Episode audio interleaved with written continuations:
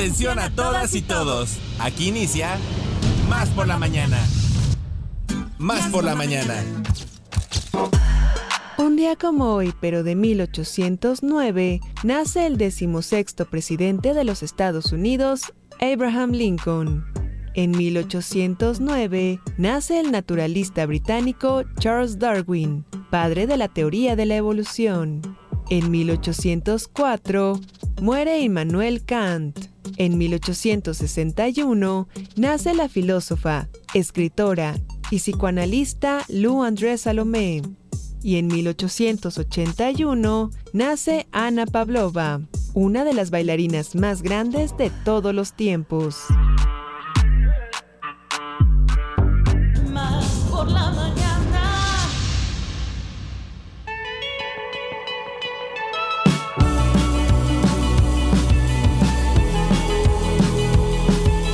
Hola, ¿qué tal amigos? ¿Cómo están? Muy buenos días, bienvenidos. Esto es Más por la Mañana, edición 2024. Yo soy Alex Pibe Enríquez y me encanta que nos estén acompañando, sintonizando a través de la radio de las y los veracruzanos. Como cada mañana no estoy solo, me acompañan el buen Axel Hernández en el máster, mi buen Lalo Servicio Social y también nuestra productora de lujo, la bellísima y talentosísima Alemota Romero.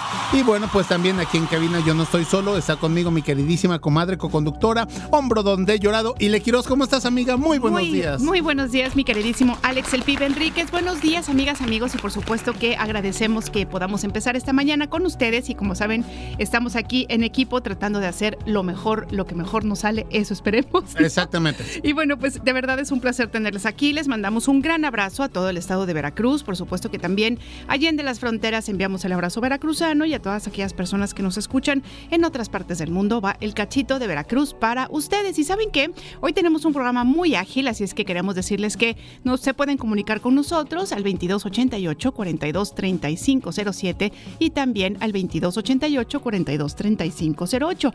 Pero además, ya saben ustedes que como todas las mañanas tenemos el WhatsApp más rápido del oeste. Al falsete, ¿eh?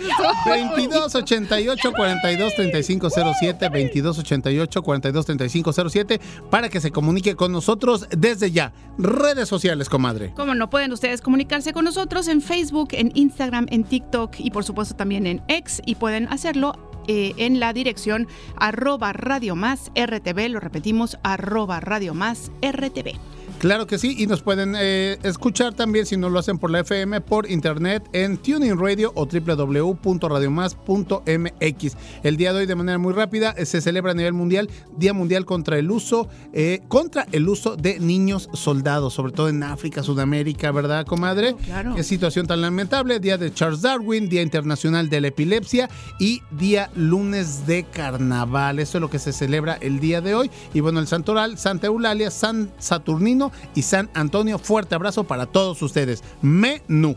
Pues fíjense que el día de hoy tendremos a Nachito Reyes y su sección Salud en Movimiento ya se encuentra aquí con nosotros. tendremos diversas entrevistas.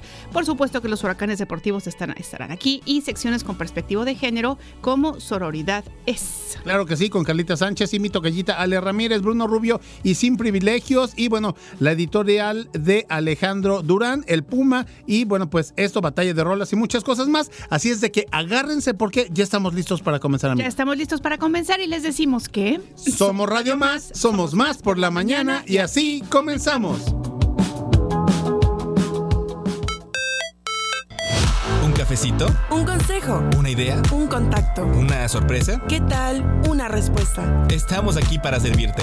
Como fuente de información. Como inspiración. Como referencia. Como puente para comunicarte con más personas. Y como bocina para escuchar tu voz. Más por la mañana. La radio te sirve. Más por la mañana. Comenzamos.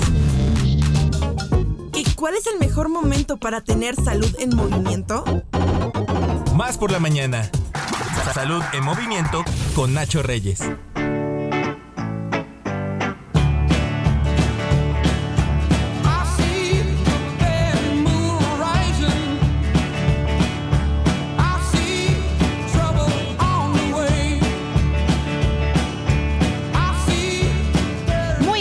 Pues ya lo escuchan ustedes con este tema clásico que ya nos puso a bailar a todos. Le damos la bienvenida a nuestro queridísimo Nachito Reyes. ¿Cómo estás, Nachito? Muy Ah, buenos días. Oigan, qué gusto estar con ustedes, con esa energía que inician. tenerle. Alcanza la energía, la gasolina para el carro, para la mente, para el cuerpo, para toda la familia. Para la ¿Se dan quincena, ah, no, Dinero para para la la quincena quincena, no, no. ¿verdad? ¿Se dan cuenta del impacto emocional que generan en millones de veracruzanos y de gente alrededor del mundo? Tratamos de Nachito O Reyes. sea, un espacio, un espacio como este puede cambiar tu día. Escuchar que una persona te dice que el día es hermoso, ¿de acuerdo? Que, Claro. que, que hay que estar agradecidos por lo que tenemos, puede cambiar tu día, ¿no? Definitivamente De Por Reyes. supuesto, es que es eso, eso es lo que tenemos que hacer. Abrimos los ojitos y en vez de tomar el teléfono y empezar a consumir todas estas cosas de redes sociales, Nachito, lo que hay que hacer es respirar y agradecer tantas cosas que muchas veces no nos damos cuenta que tenemos, empezando por algo tan sencillo como que pudimos abrir los ojos, ¿no? Definitivamente. Bien, bien, bien, Un comadre. inmenso regalo. Claro que sí. ¿Qué estamos escuchando, Nachito? Oigan, Batman Racing, por ahí el soundtrack de eh, la serie del Lobo Hombre Americano en París era una de las canciones que entraban, Ajá. de música de fondo, en las escenas en las que la luna se ponía entre clara y oscura. Y obviamente cuando había transformaciones y todo esto que habla acerca de que algo oscuro se acerca, como que una criatura. Entonces, esta película, a lo largo de las últimas 5 o 6 décadas, ha sido precisamente utilizada, o esta canción, para películas y para series que tienen que ver con el género del suspenso, del terror, de lo paranormal. Oye, qué bien. La última eh, película donde, donde yo la escuché fue en el tráiler de Kong, la isla Calavera. Esta isla donde pues, había muchas bestias, muchos monstruos, pero la especie reinante o la bestia reinante era precisamente King Kong. Así es. Y aparece el general eh, de, que interpreta Samuel L. Jackson. Se para ahí, lo ve, toma un fusil y dice, demostrémosle quién es la especie reinante. Ah, y ponen de bueno. fondo Batman Racing. Es una escena que sí te eriza los pelos de la piel. La Claro. película, no sé. Digo, nuestro eh, querido Enrique Ceja ya nos dirá si es buena o no es buena, ¿verdad? Pero al final de cuentas sí es una escena que te llama muy, muy al Te marca, te marca, Ya, sí. ya, muy bien. Dígole, pero tengo una reflexión a todo esto. Decir, favor. No adelante. podemos ser la especie reinante si no tenemos buenos hábitos. Ah, bueno, sí, Gracias por definitivamente. decirlo. Estamos, estamos en el mismo canal. Exactamente. Y esto ya nos enlaza a el tema del día de hoy, que estaremos hablando de qué, Nacho Reyes. Estaremos hablar- a- hablando de la conexión entre el mundo de los buenos hábitos en general, ¿de acuerdo? De la disciplina, sobre todo de ser íntegros, que ya tocábamos un poquito del tema este, hace, hace unas semanas aquí en Salud en Movimiento y más por la mañana, y la fuerza mental. Me gusta. ¿Cuál es la conexión que hay? ¿Qué tanto determina que sí tomemos decisiones y no? Porque resulta que es febrero y por lo menos esas 50 personas a las que yo desde un principio hice ese experimento y tengo una listita para ver, para ver quién definitivamente tomaba la decisión de empezar a entrenar la disciplina que fuera y de cambiar sus hábitos, ninguna lo ha hecho aún. 50. 50. Y de 50 nadie. De 50 ninguna. Qué Hubo uno que estuvo a punto de ir a inscribirse, pero resulta que se le atravesó un- por ahí un- una situación y ya no Y pudo. ya no. Pero 50. ¿Pero qué, qué realmente? ¿Cuál, cuál, ¿Qué hay detrás de todo esto? ¿Por qué no se toma la decisión final? Porque ya pasó todo enero y ya vamos casi a la mitad Sí, de, de febrero. Y no se han parado aún en el gimnasio, ¿no? Claro. Oye, a ver, hoy estamos. Hoy es 12 de febrero. Sí. Claro. Sí, ya se nos hizo tarde, amigas y amigos. Febrero Pero va nunca es tarde, más bien, ¿verdad? Nunca es tarde para empezar a hacer ejercicio. Nunca es tarde. Que- Es una frase que, que- que nos da algo de aliento, pero finalmente lo seguimos dejando en el baúl. bueno, primero, ¿qué es la fuerza mental? Chicos, eh, debemos definir qué es la fortaleza mental antes de hablar de las formas en que se desarrolla y mejorarla. La fortaleza mental es la capacidad de tomar decisiones y elecciones y apegarse a ellas, que tiene que ver con integridad y disciplina. Es la habilidad de enfocar tu mente en tus acciones y metas. La fortaleza mental es la capacidad de aferrarse a tus opiniones, incluso si otras personas piensan de manera diferente y aquí entra el principio de la integridad. Ser íntegro contigo y lo decíamos, no fallarte. Sí. Si yo me prometo mañana levantarme a las 6 de la mañana para empezar mi rutina del día, tengo que levantarme a las 6 de la mañana. Pero nos es tan sencillo fallarnos a nosotros mismos. Claro. Nos mentimos con una facilidad. Es más, yo creo que la gente ni siquiera lo había analizado, con todo respeto lo digo, el hecho de que nos prometemos algo y nos fallamos a nosotros mismos. Sí, somos el, el autosabotaje, comadre, ¿verdad, amigos? Es de lo que eh, finalmente siempre pasa, las mayores. Y yo creo que es algo en lo que todos tenemos que trabajar muchísimo. Todos. Yo creo que sí. Construir fuerza mental y resistencia mental está a tu alcance. Solo ten un poco de paciencia y sigue los pasos necesarios y adivinen qué. Aquí le tenemos los cinco pasos Ah, sí. para empezar a trabajar la fuerza mental. Bueno, a ver, si, ya- si yo ayer ya me fui a caminar al cerro tempranito, mañana con estos cinco pasos, bueno, no te quiero contar. Me Pues no sé a- cuántos pasos hay en el cerro más cinco, ya van a ser. Oigan, fíjense, estuve leyendo el fin de semana un pequeño fragmentillo, porque tampoco soy eh, eh, experto en el tema, pero hablando de filosofía, el Buda, Dante Alighieri y Aristóteles coincidían en algo. Ellos hablaban acerca de cómo construir el camino a la felicidad, ¿no? Por ejemplo, Dices, caray, es un término tan manoseado, sin embargo todos hablamos de felicidad y felicidad, y a veces no sabemos eh, cuál puerta abrir, qué camino tomar o qué hacemos para conducirnos finalmente a la dichosa felicidad. Él hablaba que eh, por ejemplo, Aristóteles, la felicidad es, es inherente a, a tres conceptos que tenemos, a tres abstracciones, que son la plenitud, la soberanía sobre tu mente y cuerpo y la libertad. Fíjese. ¿De acuerdo? Y decía que la libertad o libre albedrío que tenemos solamente nos sirve para elegir dos caminos, el vicio o la virtud. Ujú. Entendiendo como eh, virtud la repetición constante de buenos hábitos hasta que se convierten en virtud. Y vicio justo lo contrario Claro. la repetición constante de malos hábitos. Y el Buda decía que para alcanzar ese camino a la libertad o a la felicidad finalmente, tenemos que estar en el espíritu correcto. Entonces decía que esos vicios no vienen del cuerpo, sino que vienen de la mente. Entonces es. él decía que estar en el espíritu correcto es a partir de tus pensamientos. Cierto, absolutamente cierto. Y- ya nos lo dice siempre que el Sí. Sichuan, ¿no? Que es, es adiestrar la- a la mente. Decía, eh, este, además, que a veces tendemos mucho a juzgarnos cuando tenemos ciertas acciones o comportamientos. Pero decía, para ahí, justo ahí, para, detente y piensa que no eres tú, sino tus pensamientos. Y estar en el espíritu correcto es hacer justo lo contrario a todas esas perturbaciones mentales que finalmente afectan tu existir y que te maltratan tanto a nivel mental y por ende físico, ¿no? Por ejemplo, si tú tienes mucho miedo, haz lo contrario, actúa con amor, con empatía y así. Es decir, el Buda decía siempre hay una solución para cada perturbación mental o para cada pensamiento negativo. Y ese finalmente es el camino a la verdadera libertad, la soberanía, la plenitud y todo esto que ellos consideraban el camino a la felicidad. Y pues bueno, la fuerza mental Con es todo, justo eso, ¿no? sí. Porque decía que la fuerza mental entendemos como fuerza ser rígido, ser fuerte, ser resistente. Y no. Eh, ponía como ejemplo el agua, que tantas veces nosotros la mencionamos en tantos textos, en tantos libros, en tantas películas, tantos filósofos, artistas, escritores, lo que usted quiera, la han pintado y todo. El agua es el elemento más suave. Sin embargo, cuando se une, nadie puede controlarla. Es cierto, tienes toda la razón. Qué bonito. Bueno, decía este texto tan bonito que se los voy a compartir. Número uno, yo creo que no lo pensamos antes de inscribirnos al gimnasio, pero cree en ti mismo y en tu capacidad para desarrollar tu fortaleza mental. El yo puedo es tan determinante, mi querida. Absolutamente. Y el yo no puedo, de verdad, es increíblemente, este, es un ancla que no te permite avanzar. Querida, ¿de dónde viene? Es que no puedo. Es que no voy a poder. Ya me cansé. Pues mira, yo creo que, yo creo que Está muy no, difícil. Es, mira, yo creo que es una cuestión como de, de, de muchas, de muchos factores, ¿no? Una es, bueno, pues la, la, la desmotivación, justamente a lo mejor una autoestima que no está como en su máximo, o que no está como en su nivel óptimo. También yo creo que tienen que ver las herencias familiares, ¿no? Muchas veces la herencia familiar te jala. Creo que es como multifactorial, ¿no crees? Totalmente de acuerdo. Las dudas y la incredulidad, mi querido pibe, son como frenos que no te permiten avanzar. Lo repito, dudas e incredulidad, empezando por creer en ti mismo. Claro. Necesitas liberar tus dudas y la falta de fe en ti mismo. Esto sería como soltar los frenos. Como cuando estás aprendiendo a manejar, ¿no? Exacto. ¿Te da un miedo soltar el freno? Sí, sí.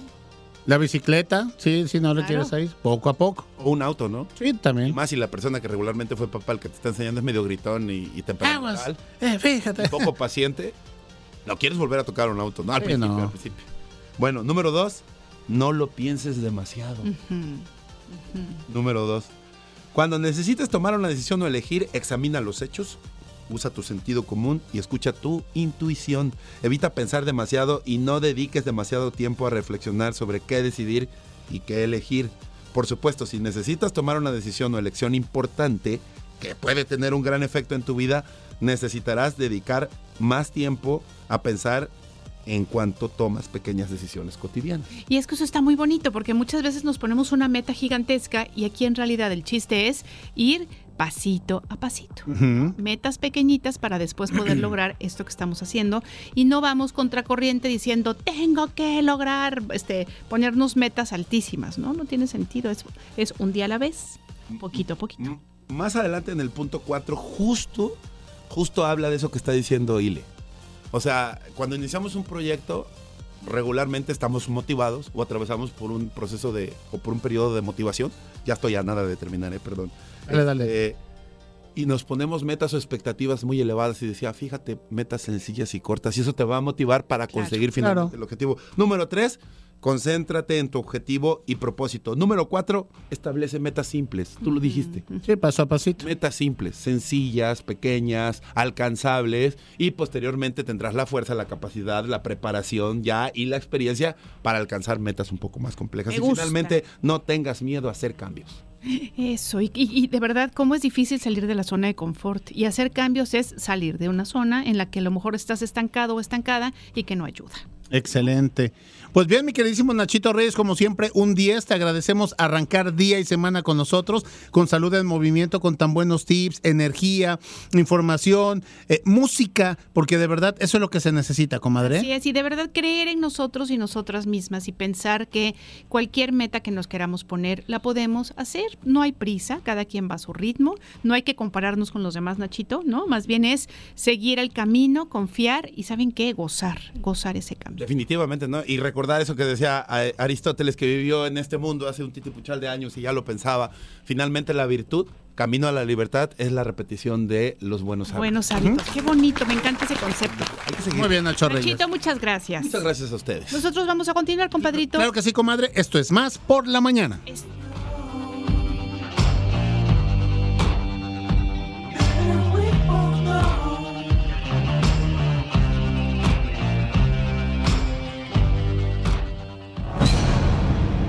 Línea telefónica en cabina 2288-423508. y 2288-423507. 2288-423508. Y 2288-423507. Teléfonos de más. Por la mañana. La única diferencia entre el éxito y el fracaso, Es la capacidad de actuar. más por la mañana. La, La entrevista. Más por la mañana.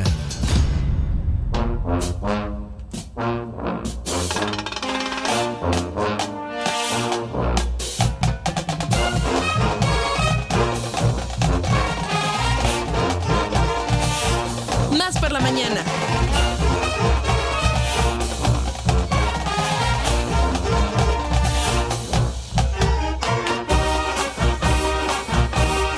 Bueno, chicos, pues eh, nos da mucho gusto recibir aquí en la cabina. Tenemos una interesante entrevista con los Delfines Marching Band, que una vez más se pondrán muy internacionales. Tienen un evento de despedida, pero qué mejor que precisamente ellos, los protagonistas, el banderín que nos ha representado no nada más a nivel Veracruz, sino México y a nivel internacional. Le damos la bienvenida al maestro Jesús Emanuel Mendoza González. Él es el director de la Delfines Marching Band. Profe, ¿cómo estás? Muy buenos días y bienvenido. ¿Qué tal? Muy buenos días. Gracias por, por invitarnos a este programa y venimos con todo el gusto a compartirles lo nuevo de Delfines. Y además, qué orgullo, oigan, vienen a compartirnos cosas como siempre, que de verdad nos dan mucho orgullo. María José Vallejo López, ¿cómo estás? Muy bien, Ay, aquí estoy María muy José. bien. ¿Cómo estás, María José? Y Violeta Ladrón de Guevara. Mucho gusto.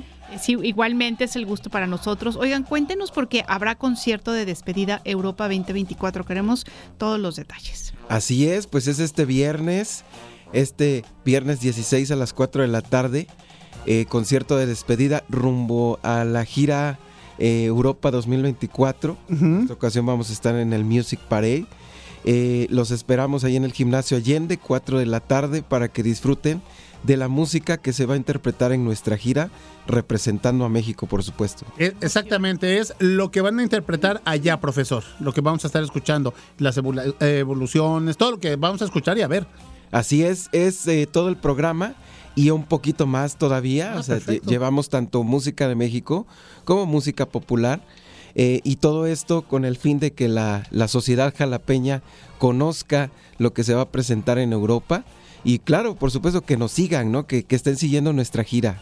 Excelente. María José, yo quiero que nos pregunte, que nos, pregu- que nos preguntes, ¿cómo ves? Yo Sí, que nos pregunte. que nos platiques cómo es que se da esta gira, este, que- cuál es la emoción que sienten ustedes, este, al, al saber que se, que se vuelven a ir, porque además, como ya lo dijo mi queridísimo compadre, no es la primera vez, ¿verdad? Es la doceava por ahí. ¿no? Gira internacional de, de esta banda. Cuéntanos como músico, ¿qué se siente?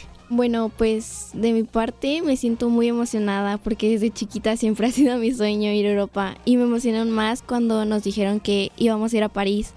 Entonces, eh, pues voy muy feliz porque voy representando México y creo que hablo en nombre de todos mis compañeros. Y pues, no sé, mucha emoción. Mucha emoción, ¿verdad? Y también eh, María eh, José Vallejo, ¿qué instrumento No, tocas? Violeta, Violeta. Ah, perdón, Violeta, disculpa, discúlpame. con los nombres. Este, Violeta. Que, que, pues también tu sentimiento, ¿no? ¿Qué emoción es lo que, lo que llevas tú? ¿Y, y en qué año vas de la secundaria? Porque no sé si seas de nuevo ingreso en la banda, si ya es tu año de despedida o si todavía te, te toca un tiempo más. Estoy en tercero de secundaria, ya es mi último año en la secundaria y estoy realmente muy emocionada por ir a una gira internacional y más es- en Europa, que no es cualquier cosa y creo que todos estamos muy emocionados de poder representar México en cualquier parte del mundo. ¿Es tu primera gira internacional? ¿A dónde te ha tocado, qué Eh, países te ha tocado visitar? ¿Qué eventos? Fuimos a Estados Unidos hace dos años al Macy's y fue un desfile preciosísimo. Excelente. Profe, pues no sé, eh, ¿qué, qué más? ¿Ya todo está listo? Más- ah, solamente hay que Ay, esperar yo sí el conce- tengo preguntas. Ver, es que dile, yo soy muy chismosa, ustedes disculparán. ¿Cómo es que Delfines, am, o sea, cómo es la selección para que las, los, los y las inviten a todos estos eventos, ¿no? Este, por favor, platíquenos, porque a mí me interesa mucho. Muchas veces pensamos que de verdad una marching band nada más tiene como una vida escolar y en todo caso en, en local, ¿no? En la ciudad, pero, Claro. pero ustedes, bueno, se han lanzado al estrellato. ¿Cómo, cómo ha sucedido todo esto?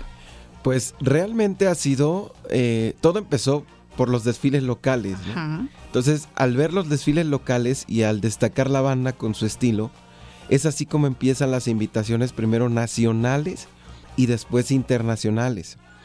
Y empezamos yendo pues a festivales, digo, todos tienen importancia, ¿verdad? Pero festivales donde eh, era más eh, fácil, ¿no? Entrar en, en- en el evento. Pero eso nos llevó ya a pisar, como dicen por ahí, las grandes ligas, ¿no? Mm. A, asistir a Pasadena, asistir a Nueva York, asistir a, a Moscú con la reina, este, eh, con el Papa en su momento también.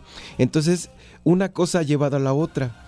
Y en este caso, al festival eh, Music Parade, que es uno de los festivales más importantes en Europa a nivel bandístico, precisamente las participaciones en Rusia, por ejemplo, fueron las que nos lanzaron a, a ser seleccionados a ese gran festival. Son siete ciudades de Alemania. Es una, literalmente es una gira por. Alemania.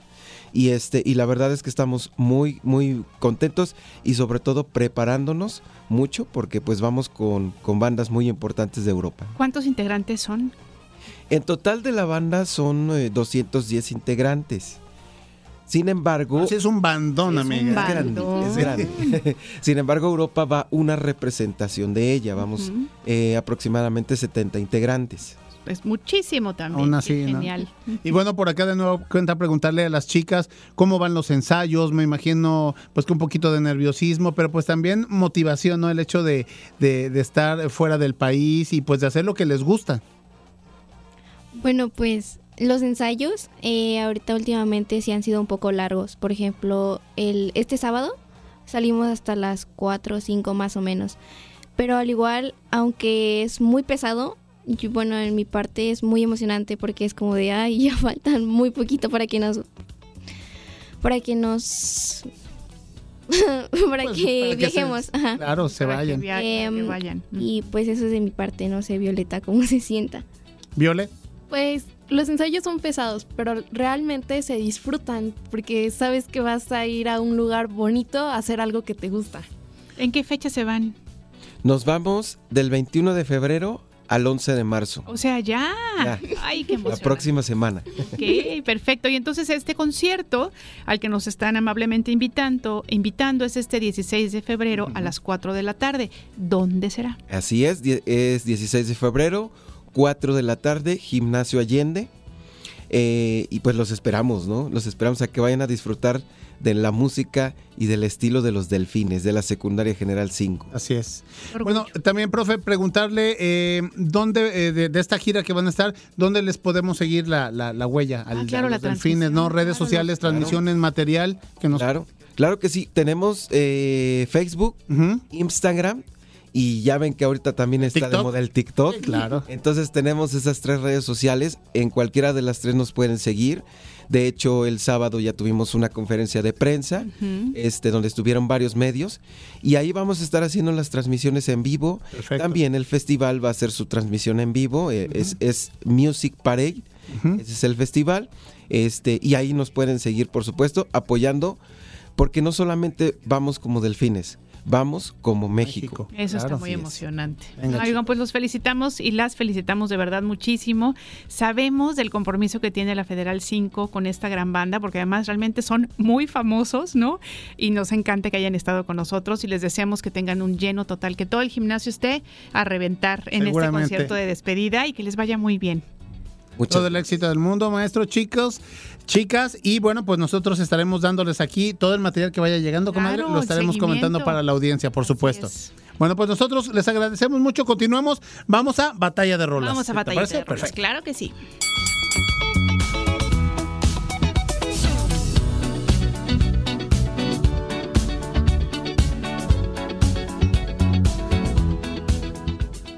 Batalla de rolas. Línea telefónica en cabina. 2288-423508. Y 2288-423507. O mándanos un WhatsApp. Al 2288-423507. Que comience la batalla de rolas.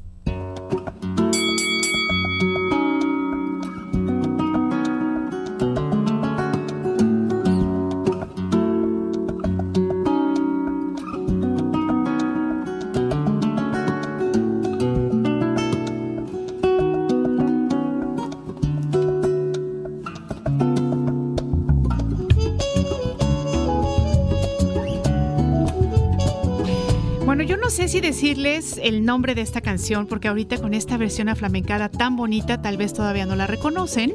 Pero bueno, quiero contarles pistas. que vamos a darles una pista. Bueno, pues obviamente están escuchando una canción española. Ahí pueden ya escuchar un poquito de la letra. Les tuvimos un momentitito para que puedan escuchar. Dos pesos más. Dos pesitos. Justamente se trata de Mediterráneo, que ya saben ustedes que es esta gran, gran canción del cantautor español Joan Manuel Serrat, y que bueno, pues fue también incluido en su disco Mediterráneo del año 1971, pero evidentemente no es Joan Manuel Serrat el que le está cantando, es Maribel Martín La Canija, ella es una cantadora flamenca que nace en enero de 1984 en la ciudad de Terraza. Más adelante les estaremos contando más sobre esta canción, pero por favor disfrútenla y ojalá quieran votar por ella porque de verdad es un gran, gran tema. Como el recojo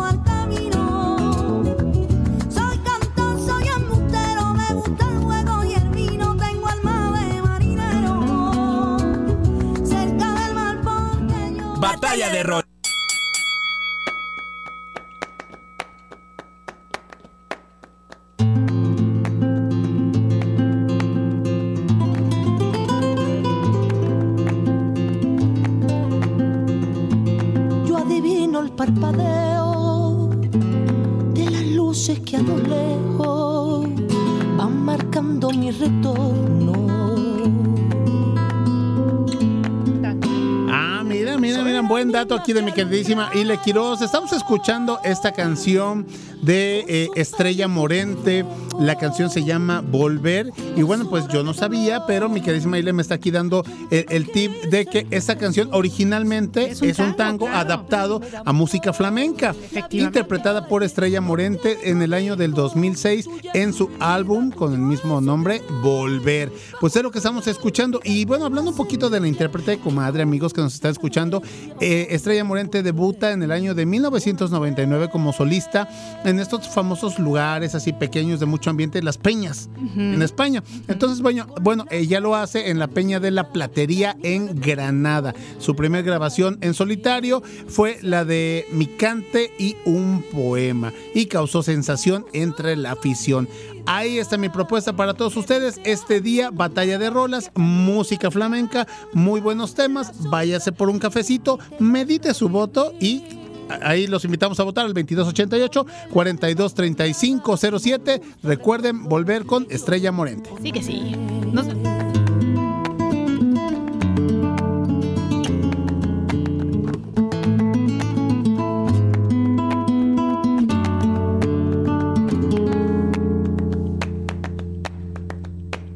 Tengo miedo del. Sentido común con sentido del humor. Más por la mañana. En un momento regresamos. ¿Cuándo te sientes más al tiro? Con más energía, más claridad. Mm, más por la mañana. Estamos de vuelta. En Más por la mañana, los comentaristas se erigen como faro de conocimiento e investigación. Líderes de opinión especializados que ofrecen un análisis para desentrañar complejidades de temas relevantes.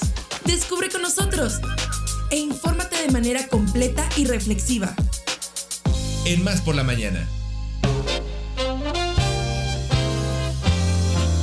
Muy bien, oigan, pues estamos muy emocionados y emocionadas. De verdad es un gran lujo decirles y contarles que estamos estrenando sección que nada más se llama Sálvese quien lea. Digan ustedes si eso no nos va a dar toda la felicidad del mundo. Y para eso queremos darle la bienvenida a Daniela Montenegro. Daniela ya ha estado con nosotros, la afortunadamente Enrique Ceja, que de repente hace las cosas bien. De repente le sale. De los pocos chispazos de, Los pocos Enrique chispazos de Ceja, Enrique nos trajo a Daniela Dani de Montenegro. Así es, nos enamoramos de su personalidad, de todo lo que nos habla sobre los libros y ya hoy tiene su sección solo, solo de ella. Así es. Y bueno, pues esta es tu sección y te damos la de bienvenida. ¿Cómo estás, Dani? Buen Hola, día. muy buenos días. Me sonrojo, me hacen sonrojar. No, pues es que nos encanta y nos emociona que estés aquí porque, bueno, si hay algo que disfrutamos en esta revista es hablar de libros. Sí, ¿quién no? no? Bueno, muchísimas gracias por el espacio, por la participación, a Henry también, como mencionaban.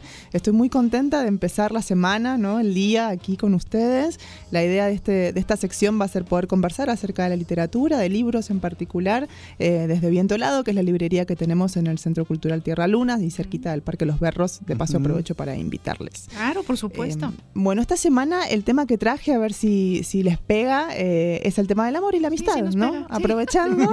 Sí, Digo, pega. pega. también como ahí con el doble sentido de que a veces se pone un poco dura la cosa. Mira, mira, la productora también le puso cara de que sí, sí nos pega, sí, Sí, claro. a veces pega. Pero bueno, aprovechando que el miércoles es el día de- del amor es. y la amistad aquí, eh, bueno, en todos lados, ¿no? Pero aquí se celebra mucho. Desde que vine a México me doy cuenta de que es un día muy importante, ¿no? Esto no pasa de esta misma forma en Buenos Aires, pero pensé en, bueno, cuál es un tema muy abordado en la literatura, ¿no? Históricamente. Quizá no sea el tema como más elegido en la narrativa actual en los últimos años. Uno diría que casi que por suerte, Ajá. más por ahí desde la no ficción, desde los ensayos, desde la crítica, ¿no? Poder repensar todo lo que el amor romántico hizo, sobre todo con las mujeres, pero también con los varones. Claro. Eh, pero bueno, traje tres propuestas o tres recomendaciones que van un poco en la clave para pensar eh, libros que nos hagan, nos hagan reflexionar o nos acerquen a la idea del amor, ¿no? Entonces, do- dos novelas y un ensayo, ¿por cuál les parece que podamos Uy, empezar? Que tú quieras. Tú quieras. Tú dale. Vamos a empezar con una novela que se llama Un futuro anterior. Es un autor argentino que nació aquí en México, es, eh, digamos, Argenmex, como se denomina la generación de argentinos que nacieron aquí durante el exilio. Se llama Mauro Libertela y la novela es del año 2022. La edita Sexto Piso, que es una editorial mexicana muy importante que tiene un catálogo súper hermoso. La novela está situada en la actualidad y tiene un arco narrativo de 15 años y es una clásica novela de amor en el sentido de que son tres tiempos, se conocen, pasan cosas, Se forman una familia. Ay, forman la No, familia. En, en este caso no. Pero. Así pero que tal yo, ¿eh? Sí, yo, yo ya diciendo, yo ya, este, ¿cómo se dice? Balconeándome. Se separan, separan. este, primero se juntan, después y después se separan. los tres tiempos bien pueden ser así también. En este caso, bueno, No, perdón el spoiler, pero así termina. No es lo más importante cómo termina, sino justamente la trama es una trama muy simple, pero, pero está tan bien escrita y es tan sentimental. Pienso que es muy difícil poder escribir una novela sentimental sin caer en lo cursi, en algo que nos dé como cierta hasta vergüenza o bueno, como no ganas de, de continuar leyendo. Mauro lo hace muy bien. La historia es muy simple, él se enamora de la novia de un amigo y empiezan una relación clandestina que se mantiene así durante un tiempo hasta que después finalmente, bueno, blanquean su noviazgo y eh, concretan una, una relación más formal. Entonces lo que presenta es esta relación eh, que empieza con el descubrimiento del primer amor, del deseo más pasional, hasta que ese deseo, se, ese deseo se ordena un poco y termina en la vida normal, de una pareja normal, que tiene una hija con todos los bemoles que eso implica, ¿no? Para pasar, pienso que también es una novela que va, narra muy bien el tránsito de la juventud a la adultez, ese interregno que hay entre, bueno, la gente cuando salgo de noche tiene toda mi misma edad y de golpe ya no. Ya no, claro, ya voy "Ay, a ¿qué estoy lugares y esta aquí?" gente tiene 15 años menos y yo sigo todavía en esta, en esta vida. Hay una concepción muy hermosa sobre la música, sobre el rock, ¿no? Es una, es una novela que narran un personaje que tiene más o menos 40 años, ¿no? Hacia, hacia- pro- promediando una novela. Y tiene mucha reflexión nostálgica respecto a la época, ¿no? Bueno, qué es lo que se hacía en mi época, al valor analógico de las cosas, a la- las, el contacto con los primeros discos de las bandas que marcaron nuestra juventud, que marcaron nuestros inicios, ese, ese momento que es como irrecuperable, que está bien que así sea, pero que hay, digamos, ahí como un pequeño duelo respecto de, de la amistad que no vuelve. En este caso, bueno, ellos terminan rompiendo, ¿no? Un grupo de amigos por, por, esta, por esta relación que tienen.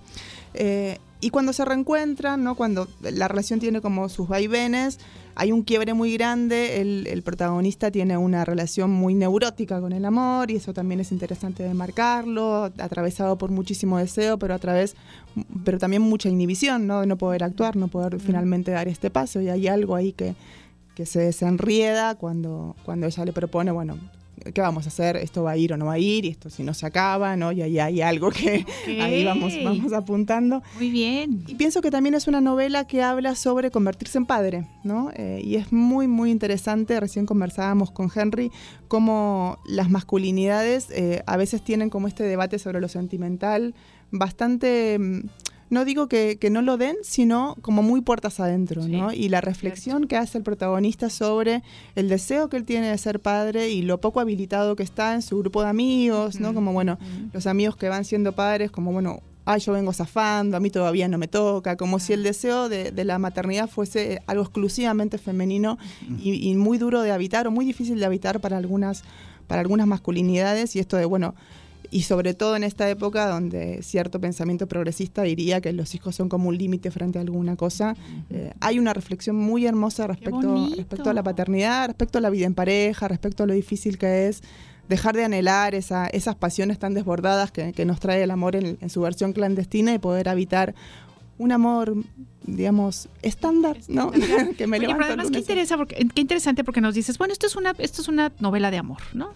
Y entonces nos hablas, o sea, y, y es que el amor es así, ¿no? O sea, pensamos en, en la, en la pareja y pensamos en estas historias, a lo mejor sí, tal vez románticas, etcétera, pero nos acabas de decir temas fundamentales de la vida cotidiana que Claro. son problemáticas, que hay que reflexionarlas. Entonces, pues la verdad es que es un abanico muy amplio, ¿no? De, de esta novela nos encanta. ¿Qué más nos traes? Cuéntanos. Bueno, por el otro lado, esta versión del amor más propia del amor romántico, que es casi un privilegio de juventud o de adolescencia, eh, de un autor que a mí me encanta, me gusta mucho, se llama Fernando Molano Vargas, es un autor colombiano que ya no está entre nosotros. Un autor que se podría llamar de culto, ¿no? Tuvo esta primera novela que se llama Un beso de Dick, es una novela de los años 90. Esta novela ganó en un concurso de novela en Bogotá en 1992, se editó en una editorial muy pequeña, tuvo una distribución local y luego desapareció de los anaqueles, de los estantes de las librerías, hasta que en el año 2019 Seix Barral, que es una editorial muy importante, decide volver a publicarla y bueno, la distribución internacional hace que tenga mucho más eco, pero en esos más de 20 años que hay en el medio, eh, se transforma en una novela de culto, ¿no? Fotocopiada, repartida. Eso quiere decir, ¿Qué ¿no? aleatorio, aleatorio puede ser que una novela desaparezca, vuelva a aparecer? O sea, muchas veces, claro que tiene que ver con, con- con que está bien escrita, etcétera, pero muchas veces hay tantas cosas de la vida que están este, mezcladas, ¿no? Y que no sabes realmente, o sea, cuáles son como los caminos de, de esta, de estos, de estos grandes escritos, ¿no? De estas grandes novelas o poemas, ¿no? Que dices, hay unas cosas ahí guardadas y que, y que quién sabe si tengamos la fortuna de que salgan, porque hace falta que sea algo como, ¡pum! ¡Ay, mira! Lo encontramos, ¿no? O sea, Una novela que fue reconocida en su momento y que fue muy abrazada por el público lector y que hasta encontró otra vez espacio en el mercado editorial, que si quieren después en otras semanas podemos, Lo com- podemos podemos platicar acerca de eso, pero que es bien importante, ¿no? Por eso también desde Viento Helado y pienso que otras librerías locales que apuestan a lo independiente, defender la labor de las editoriales independientes que están justamente en, en la búsqueda de estos pequeños tesoros que hay, que quedan como, bueno, sin la difusión, pero muy abrazados por el público lector. Y eso pasó con esta novela, Un beso de Dick. Es una novela de amor, es una novela de amor muy sentimental, muy romántica, entre dos protagonistas, Felipe y Leonardo. Se puede leer algo autobiográfico también allí, porque bueno, el autor hay gran parte de su historia que está marcada por, por la relación con la homosexualidad, digamos, con, con su, su posición en el amor. Eh, son dos adolescentes que juegan al fútbol en los 90 en Bogotá. que se enamoran locamente. Se enamoran locamente, se enamoran secretamente y la novela es muy tierna. También, como, como sucede con la novela, con la novela de Mauro, no hay una trama muy, digamos, como muy compleja. Sin embargo, a diferencia de, un futuro anterior, esta novela puede ser leída como un poema narrativo porque hay algo de esta, sensibilidad y de este tono que le da Molano Vargas a, cada, a cada párrafo, a cada capítulo que nos trae la novela, que es muy bello, como él va describiendo este objeto de amor. Eh, el, el protagonista, que, que se llama Felipe, es miembro de una familia trabajadora, su padre es mecánico, él juega al fútbol, él tiene su novia, ¿no? Como tiene todo lo esperado para un joven de su edad y sin embargo hay una pasión ahí que se le despierta a- hacia Leonardo que tiene una mirada algo triste, hay algo en su casa que pareciera que no va tan bien, ¿no? Y como no se encuentran en una fiesta y, y ahí empieza una relación que es de lo más tierna. ¿no? Ay, qué la, novela tiene también algo en la forma en la que está escrita, unos signos de puntuación medio extraños, mucho punto suspensivo, mucha reflexión monológica por parte del personaje y eso también nos hace situar como muy fácilmente en el pensamiento de un adolescente enamorado, ¿no? Porque lo que estamos leyendo son esas reflexiones que tiene Felipe sobre el amor, sobre la amistad, sobre el fútbol, está muy enamorado del deporte y eso también es algo, es algo muy lindo para los que nos gusta el fútbol. Claro. Conversábamos recién. eh, Que pero por bueno. cierto, que perdón a todos, pero pues ya tenemos una hermana chiva. Chivermana, prácticamente, otra Ya la convencimos. Qué bárbara está Dani. Pero bueno.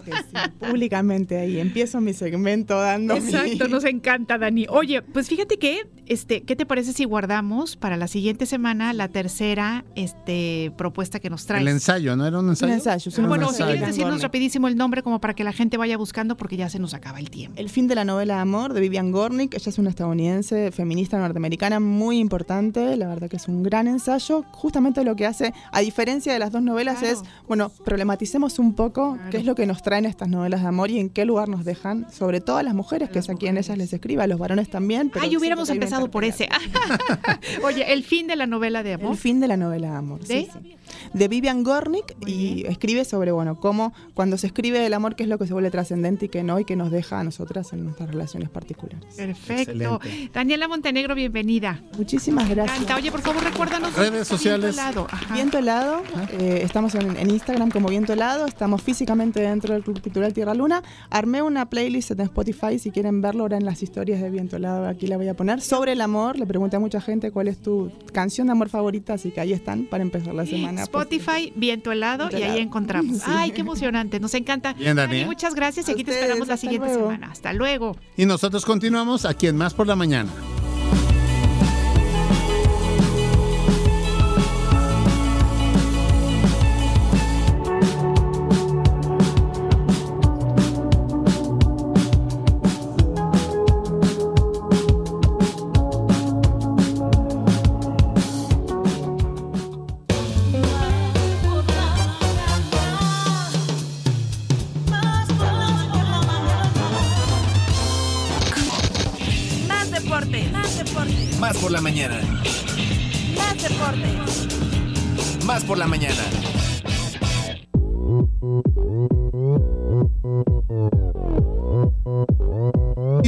Ustedes que están respirando, percibiendo un aroma a azufre, a dinamita, es porque precisamente llegaron aquí las bombas. Los huracanes deportivos al ritmo del hip hop todavía traen este confeti de que vienen llegando de Las Vegas, Nevada, que le dieron cobertura al Super Bowl. Mi queridísimo Edgar del Ángel Gutiérrez. Ese final estuvo muy cardíaco. Sí, hermana rival, ¿cómo está? Buenos días. Estoy muy triste, oiga. Triste. Pues mis 49. Sí, yo también iba a 49ers. Sorry, ¿eh? San Sí, Pancho. porque de, de repente todos, ay, no, sí, que no éramos Chiefs. No es cierto, hay que aguantarse y amachinar. 49ers, exacto. Bueno, buenos días, mi querido hermano Águila. Ganamos, ganamos, ganamos. Pero bueno, No hay este, nada como la Oye, victoria. y, y, bueno, Erasmo Hernández de Menegui, Muy buenos freno días, de mano del Noti Águila. Eso, aquí andamos, este, casi me dan credencial de socio águila, pero no. No, espérese, No. oiga, eh, acuérdese, que, acuérdese que estamos dentro de las mejores familias. Exactamente, No es lo que les digo. Yo sí vengo de buenas igual familias. la sufre porque fui a Carrizal. Ah, con razón. Ay, usted confundió, yo vengo de las vigas, ¿no? de las vigas, de las Vegas, exactamente. Oigan, pues eh, lo que está ahorita le vamos a dar prioridad a lo que sucedió el día de ayer allá en las, en las eh, Vegas, Nevada, Ay, qué Nevada. gachito, qué gachito. a Legion Stadium. Ahí este. Donde concluyó la gira de Taylor Swift. Exactamente, exactamente. 36 horas antes llegó, sin ningún problema, descansó, durmió sus horitas para disfrutar ahí con su novio Kelsey. No, que ya vimos loco. que tiene buena garganta, ¿eh? La Sí. señorita es brava. Ah, ¿eh? sí, el tema de la beberecua es brava, ¿eh? Ya la vi. Lo que no me gustó es que te la pasaron este toma tras toma. Que Ah, sí, con Taylor. Ah, eso sí, fue lo, yo creo que le dieron prioridad más que- a, a eso. Creo que le dieron más tomas aquí que en los Grammys, ¿eh? Yo creo que sí, ¿eh? yo creo que sí.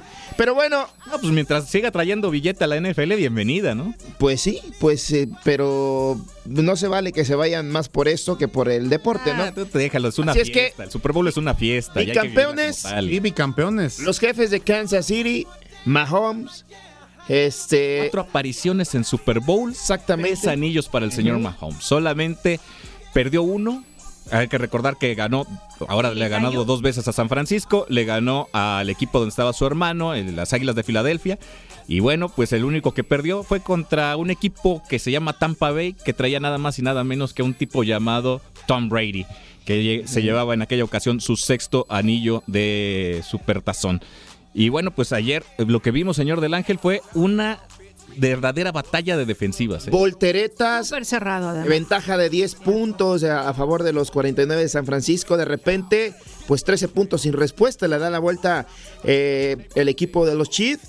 Y Mahomes, que, que realmente supo tener el temple, digo, tanto Sí. recorrido que tiene y tantos partidos que tiene ya importantes. Eh, se empata el marcador. eh, de- fue, fue un partido lleno de, de- de emociones, digo, por errores también que le costaron al principio también a, los Chiefs. Eh, esa intercepción, ese balón perdido, balón suelto que le pega en el talón a- al jugador de, de los 49 de San Francisco y pues queda libre el balón. Y, y- y lo recupera el equipo del de, del señor Mahomes. Y pues anota, se empata el partido, voltereta, se van a tiempo extra, segundo partido que se va Oigan, a tiempo chicos, extra. se habla Fue mucho brutal, de, ¿no? de- de ese error de, ya, de por parte de los 49 Los en 49. el punto extra. Ajá. ¿Eso hubiera sido factor realmente Para mí sí. determinante? Sí, porque se, te- se van empatados al tiempo extra. Ese punto, ese, ese bloqueo, cuando van a hacer el punto extra, Después de- bloquean. Se iban a 21 puntos, si no mal recuerdo. Sí, sí, sí. Se iban a 21 puntos. Y pues por ese punto extra que fallaron. eh, eh, que el- quedaron, eh, se iban a ir a 20 puntos porque el 19. marcador al final se va, para el overtime se va 19-19. 19-19. Era 20 puntos. Si anotaban ese punto extra, pues obviamente ya no podía, eh, lo máximo que podía aspirar era 19. Así es. El equipo de los jefes de Kansas City. Ese fue factor importante. Y el error, por supuesto, ya al momento de la patada, que le pegan el talón, le pega el talón y ya prácticamente el balón se vuelve disponible para todos. Y fue lo que sucedió. Después anota a Mahomes, anota el equipo de los jefes de Kansas City. Y pues es una locura, empiezan los errores, empiezan las preocupaciones. Sí, se, se percibía, ¿eh? Y lo que me gustó de Mahomes, al, al- al no encontrar algún receptor, por ejemplo Kelsey, que fue eh, eh, eh, pasó desapercibido en la primera parte, solamente el, el primer periodo, solamente un pase para él. Y de ahí no lo volvieron a tomar en cuenta. Que Un pase hasta, una yarda fue un la pase una yarda al medio tiempo para el que señor hasta se enojó con su entrenador y lo fue a encarar. Oye, ¿por qué no me has tomado en cuenta? Después fue parte importante, fueron nueve este, recepciones importantes, más de 50 yardas, 60 yardas las que recorrió. Pero lo que me gustó de Mahomes, que ya para finalizar prácticamente, ya para buscar el empate, buscar el alargue y, y buscar ganar el partido también, pues ya no se fue a los pases largos, se fue a tierra, a correr, a, buscar yardas. Eso habla de un, de un eh, coreback experimentado, un coreback que sabe leer perfectamente situaciones de juego y lo hizo el día de ayer. Yo creo que eh, ya entró a- al top de los, eh, Otro los nivel. Claro. Dan Marino, compañía. Bueno, Dan que- Marino nunca tuvo un Super Bowl, pero sí está Pero bueno, a nivel de a- a Montana. nivel. Montana tiene Montana. cuatro triunfos. También. Y bueno, pues el señor Tom Brady, que es así como que. Oye, la- Mo- la y Montana lo tuvo con 49 y después con jefes, ¿no? O- Sí, sí, ¿no? de hecho sí, al fin terminó su carrera con los jefes de Kansas, Kansas City. City. También ayer veíamos al señor Joe Montana, que obviamente pues siente más los colores de, de dorado con, con rojo y blanco. Sí. Pero sin duda. Otro de los detalles, otro de los detalles curiosos de ayer del Super Bowl es que se rompió el récord de la pata del gol de campo, gol de campo. más largo en la historia. Lo rompe el señor Jake Murray con una patada de 55 yardas y es un récord que solo duró un cuarto. Sí. Un cuarto porque después por el otro lado el señor Harrison eh, Butker, Butker, eh, anota una- un gol de campo de 57 yardas. Entonces, ayer se rompe ese récord dos, Dos veces. veces. Dos veces. Lo, Interesante. lo interesante, como ya lo platicaba el señor del Ángel, es que, bueno, ustedes han escuchado el, el famoso.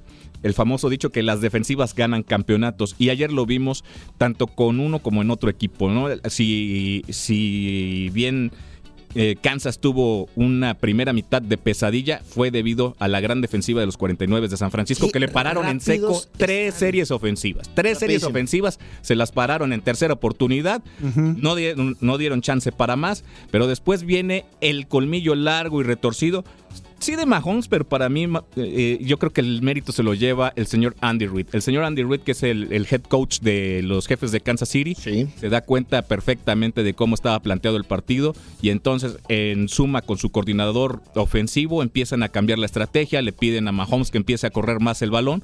Mahomes hace lo que lo hemos visto hacer durante es- estos cuatro Super Bowls que ha participado. Es un tipo que sabe moverse muy bien bajo presión, que sabe eh, controlar los nervios cuando la bolsa eh, colapsa y empieza a repartir eh, balones a diestra y siniestra. Se esperaba un espectáculo mucho más aéreo y al final tienen que Sí, modificar la verdad. por el gran trabajo de la defensiva de los 49 de San Francisco. Oye, justamente eso que estás diciendo del head coach, ayer lo platicábamos mientras veíamos el partido, que realmente es un hombre que tiene muchísima experiencia, ¿no? Y que como dices tú, supo este, leer muy bien para dónde iban los partido. tiros, ¿no? Y decir, bueno, pues vamos a hacer esta estrategia. Y en el altercado que tiene con su casi hijo, el señor Tracy Kelsey, Sí. bueno, pues el, el señor Andy Reid declara, dice, me encantan los jugadores que sienten esa pasión, aunque me choquen en la banca, me hace sentir joven. Y el señor Travis Kelsey, cuando le preguntan sobre ese jaloneo que le da ahí en las laterales al señor Andy Reid, pues él contesta, lo que pasó con Andy Reid, me lo voy a quedar en privado. Lo dije, lo, lo que, solo le dije lo mucho que lo quiero y todo lo que es para mí. Ah, Así, así las palabras. Y es que también en un juego de ese calibre, eh, donde se manejan tantas emociones Lo que te estás y que al final es el segundo juego en la historia del Super Bowl que se va a overtime. sí. Y bueno, pues al igual que el señor Tom Brady, Mahomes lo supo resolver. Oye, y también el, el segundo bicampeón, ¿no? Eh, pa- Patriotas de Nueva Inglaterra, también hace algunos años, también fue bicampeón y ahora lo consigue también los jefes de Kansas City. Pero sin duda también de- de- destacar lo de Purdy, ¿no? Este coreback de, de- del equipo De San 49 de San Francisco, Muy joven. joven también con, con muchísima calidad. Mr. Irrelevant, ¿no? Sí, el señor y- irrelevante. Exactamente. Yo creo que va a tener la posibilidad, sin duda, de llegar próximamente a otro Super Bowl, porque vaya que el equipo de los Fíjate. 49 de San Francisco tiene un muy buen equipo. Sí. Falta ese bagaje, esa Ojalá- experiencia, que yo creo que para eh, los Ojalá, próximos pero años platicando se lo van con a el, llevar, ¿eh? con el especialista acá en, en- en RTV Deportes, el señor eh, Ips Triano, pues, también nos dice que está complicado que repita el equipo de 49 porque muchos de los jugadores los tienen que soltar debido al tope salarial. También. Entonces prácticamente se estará desarmando el equipo de los 49. Habrá que ver cómo se conforma en la siguiente este, temporada. Bueno, pero lo que es una realidad es que fue uno de los Super Bowls que será más recordado de durante muchos años Claro, por, por- por la clase de emociones que nos brindaron ayer estos dos equipos. ¿Les gustó el medio tiempo rápido? Fíjate, ¿Gustó el show de medio tiempo? Yo fui por la tiempo pizza, no lo vi. Ah, yo tampoco lo pude ver. Mejor fue Alicia Keys, ¿no? Ok. Pues creo que sí, eso dice, Sí, pero, sí, pero sí. que estuvo nada. fue más, fue más visual, fue más de, de- de simbolismo, ¿eh? luces, sí, sí, muchas el señor cosas. Usher trayéndonos a la memoria a, a Michael Jackson con aquel guante, con el, el- Ajá. el- incluso en algunos de los pasos que, que se lanzó. Sí, claro. La descamisada y bueno, pues trayendo a Alicia Keys también de regreso a lo que Muy es guapa. un gran espectáculo. Oigan chicos, antes de que vuele el Tololoche, nada más cerramos con eh, Pittsburgh ha ganado hasta el momento 6 este Super Bowl, Nueva Inglaterra 6, San Francisco 5, los Vaqueros 5, Green Bay 4, eh, los Gigantes de Nueva York 4, Kansas City 4 y los Broncos de Denver con 3 son los equipos más. Y los Miami Dolphins, que son los únicos que han ganado el Super Bowl de manera invicta desde la semana 1 hasta lo que es el gran juego. Bueno, ya a la Liga MX la damos este despuesito, ya no hay tiempo. Vámonos ¿La con Tololoche? la frase para ustedes. A ver, esta frase, ¿cómo se llama el trofeo de la NFL? Vince Lombardi. Perfecto, una frase del señor Vince Lombardi. Muy bien. Ad hoc, por supuesto, ya saben que me meto ahí a la, En todo, con de todo un poquito. Pero vamos a armonizar. Mi, mi, mi, mi, mi. Vamos en 3, 2, 1. Hop, hop, hop. Sit. Vámonos. Un hombre puede ser tan grande como él quiera. Si crees en ti mismo, tienes el coraje, la determinación, la dedicación, el hambre competitiva y estás dispuesto a sacrificar las pequeñas cosas en la vida y pagar el precio por las cosas que realmente valen la pena, pues sí, te puedo decir que se puede lograr. Eso. Muy Muchas bien. gracias. Ahí está. Muy bien, Vince Lombardi. Muchas gracias. Ahí está la frase del señor Vince Lombardi. Pero ganó la América, por si no lo saben. Sí, oigan, ¿qué les parece? Bueno, ya, Batalla. vámonos a la batalla express. Ah, bueno, Venga, vámonos a Batalla Express. y yo diciendo, no sea... Batalla de rolas.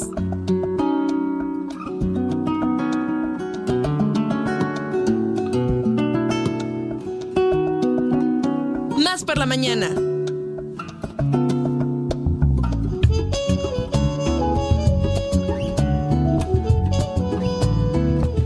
Bien, bueno, pues estamos escuchando a Maribel Martín La Canija, contarles un poquito sobre ella. Bueno, pues a los nueve años recibe clases de baile y al poco tiempo, de manera autodidacta, empieza a cantar todo aquello que recogía de su entorno mestizo y flamenco. Por eso es que estamos escuchando esta versión de Mediterráneo, que por supuesto no es una canción flamenca, pero que Maribel Martín La Canija dice, ¿y por qué no cantarla con un este tono aflamencao? Claro. Y entonces eso es lo que estamos escuchando en este momento. Contarles un poquito que a los 19 años empieza su carrera profesional con un grupo que se llama De Callaos, mezclando sonidos del rock andaluz de los años 70 con sonidos propios del mestizaje del momento. Así es que los dejo que disfruten un poquito de este Mediterráneo a flamencao y ojalá quieran votar por esta canción al 2288 42 3507. Más por la mañana. A tus atardeceres rosa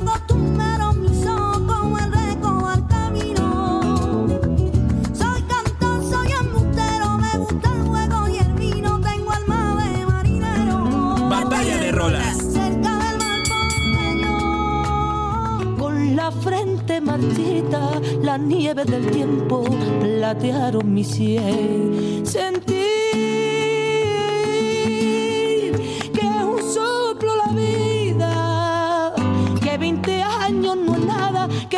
Y bueno, pues yo les traigo ya la adaptación de este tango de Carlos Gardel a música flamenca, e interpretado por Estrella Morente, que bueno, pues cabe decir que nació el 14 de agosto de 1980 y eh, este tema que eh, lo, saca ella en el 2006. Estrella Morente que ha tenido éxitos como En lo alto del cerro, Pepicos Tangos, A Pastora, eh, Que llegue el domingo, Bulerías de la Bola y Le di a la casa alcance. Es mi propuesta, chicos, para todos ustedes esta mañana de lunes 12 de febrero. ¿Por cuál votan, se inclinan, mediten? Señor, señor Erasmo, adelante. No, las dos están preciosas, pero yo creo que vamos con Morente, además que es como de mis rodadas, modelo 80, entonces la generación 80 nos apoyamos, ¿cómo no? Exactamente. ¿Y Me usted? quedo también con Estrellita, Estrellita, ¿dónde estás? Me quedo con. No, no señor nada. Perfecto, comadre. Bueno, pues ya volvemos huracanes. Perdón. Se les quiere. Eh, sí, a nosotros también. todo. Oiga, nos vamos a ir a un corte. Pero nosotros. Gracias, es qué lindo inicio de semana. Vámonos. Y vosotros, si ustedes saben. ¿Cuándo te sientes con más capacidad de raciocinio? Más por la mañana. En un momento regresamos. Una nueva versión de nuestra comunidad es posible. Más por la mañana. La radio te sirve. Estamos de vuelta. 10 de la mañana con 5 minutos, esto es más por la mañana, ya lo saben que les atendemos con todo el gusto del mundo, agrado, simpatía. Y bueno, está Ile Quiroz, Alex Pibe Enríquez aquí con todos ustedes bajo la producción de Josus de la Fraga, de Alita Mota. Y bueno, pues recordarles que voten por favor en la batalla de, roda, de rolas a Flamenca que tenemos el día de hoy al 2288 4235 07 y ya hay mensajes, Por amiga. supuesto que sí, oigan, queremos felicitar con mucho, mucho cariño a José Manuel Cadena Morales, porque un domingo 11 de febrero, pero del año 2001, nació. Y gracias a Dios, dicen, nació gracias a Dios, y les deseamos muchas, muchas felicidades, que cumplas muchos años más, que Dios lo bendiga siempre en cada lugar y en cada paso. Este mensaje es de parte de sus mamitas, doña Paula y María Lorena, y además nos dicen que votan por Estrella Morente, así es que que seas muy feliz, José Manuel, que pases un día muy, muy este, feliz, y bueno, pues te mandamos un abrazo con todo el cariño del mundo. Claro que sí. Tenemos un segundo mensaje. Nos dicen buenos días, Radio Más. Un abrazo, Pibe e Ile. Les saluda su admirador y fiel radio escucha José Valdivia. Les recuerdo que les escribo desde Leona Vicario, municipio de Puerto Morelos, en Quintana Roo. Y esta vez, además de querer saludarles y desearles lo mejor de lo mejor en todos los aspectos, quiero aprovechar y dejarles mi voto en la batalla de rolas. Y sería para la propuesta de Ile. Ay, gracias a alguien que me salva. Dice, sin más que agregar, más agradecerles por tan amena revista y también para hacerles saber que ya tienen dos nuevos fieles radioescuchas, mi madre Anselma y mi hermano Servando. Muchas gracias, saludos amigos. Claro que sí, les mandamos un abrazo a los Claro tres. Muchas gracias por seguir esta transmisión de Radio Más. Ya lo saben, 2288 4235 07 y nosotros continuamos.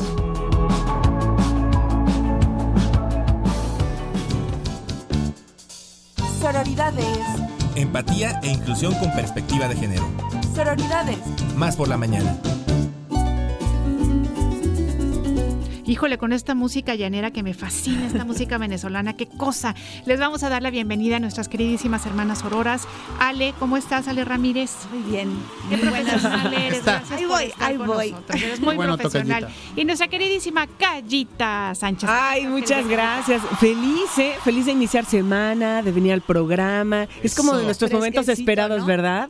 Siempre Alejandra y yo decimos, ¿de qué vamos a hablar? Y ya nos emocionamos. las ¿De qué, qué venimos a hablar? ¿De qué, qué, qué queremos encanta, hacer? Nos encanta. A nosotras también nos gusta mucho. El día de hoy tenemos un temazo a propósito del eh, mercadológicamente 14 de febrero. que hemos creído que es mercadológico, pero según la historia...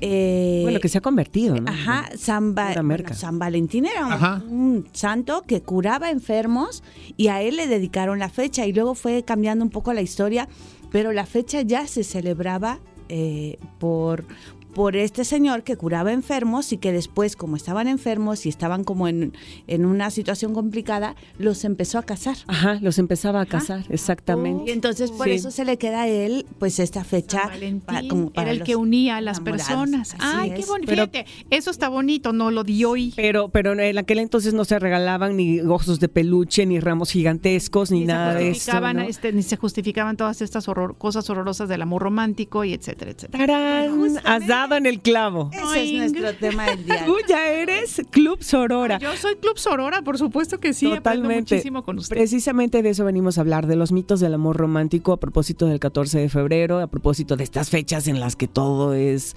eh, no color de rosa, sino color rojo, ¿no? Porque todo es rojo, todos son los cupidos eh, y etcétera, etcétera. Entonces, eh, que se ha convertido en un termina tema. siendo como lo menos grave. Porque quien se emocione con la fecha, con un regalo para dar o eso, pues dices, si se ¿Quién- puede, Dime de ¿Y qué todo? tamaño es el ramo de rosas y te diré de qué tamaño ya, es. sabes que Es la culpa, dice- ya sabes que hay quien dice que ni siquiera se deberían regalar rosas, que porque También. Bueno, es que es un temazo. son El- historias locas. El mito del amor romántico. Para empezar, necesitamos decirles qué es eso del mito del amor romántico. Dicen que eh, según el enfoque tradicional de los vínculos sexoafectivos, desde las normas culturales y el sentido común, suponen un lazo monógamo idealizado, heterosexual, jerarquizado y eterno, que a la vez incorpora de forma natural supuestos culturales, estereotipos y mandatos. Tarán. ¿Qué? qué? Bueno, ¿Qué quisiste decir, rasgos, Alejandra? Esta idea de el amor todo lo puede, es para toda la vida, Eres este mía. lazo rojo que nos une para siempre porque eras mi destino, eres mía, soy tuyo, y si no eres para mí, no eres No es para nadie. Y los mitos del amor romántico van desde que en la niñez nos eh, inculcan las lecturas, las novelas de El Príncipe Azul. De vas a ser rescatada, para nosotras las mujeres, ¿no? El príncipe azul vas a ser rescatada, eh, no eres de nadie más que de un solo hombre, en Y este además- caso, o de una no sola tengo- persona, Claro, y además yo no tengo ninguna capacidad de hacer nada por mí porque estoy sentada en la torre esperando que esperando a que venga mi príncipe azul, ¿no? Y además, no hagas nada, porque además el destino ya está escrito. Sí, y estos mitos con los que crecemos, de que además tenemos que ser princesas, y el desprincesar viene mucho también con el tema del mito del amor romántico, es mi media naranja, ¿no? Eh, sin ti mi vida no vale nada.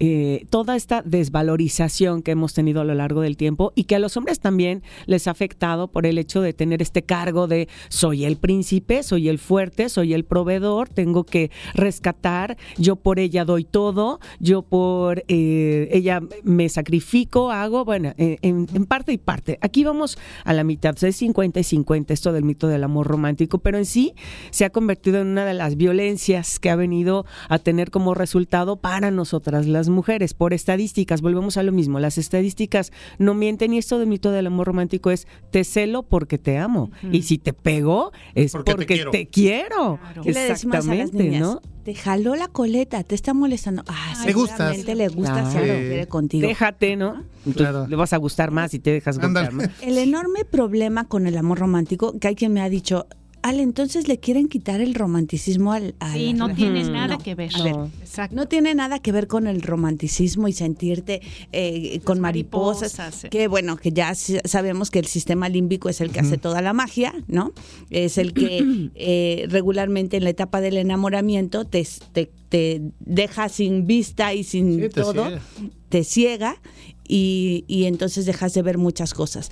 Pero independientemente de eso, el problema con el amor romántico, que no le queremos quitar el romanticismo, sino estos mitos de creer que hay cosas ya establecidas, el problema es que no solamente frustra a la gente porque no tiene esas relaciones como se ve, como decía Kai, en las historias, en las telenovelas, en las películas. Que no son reales. El, el asunto es que es una expectativa tan alta que es irreal, causa frustración, eh, eh, origina violencia y además contrib- contribuye a perpetuar, a, a perpetuar patrones que no, que no son eh, eh, biológicos, que son culturales, son cosas aprendidas. Claro. Entonces es importante saber que la mayor parte de la concepción de romanticismo que tenemos sobre el amor es un asunto meramente cultural y está en nuestras manos poderlo cambiar. Hemos idealizado tanto a lo largo de nuestras vidas que cuando vemos otra, otras realidades o la realidad decimos, ándale, esto ya no es. O sea, eh, yo quiero ser, eh, es un clásico que decimos, quiero ser como mi abuelita o mi mamá que se casó para siempre.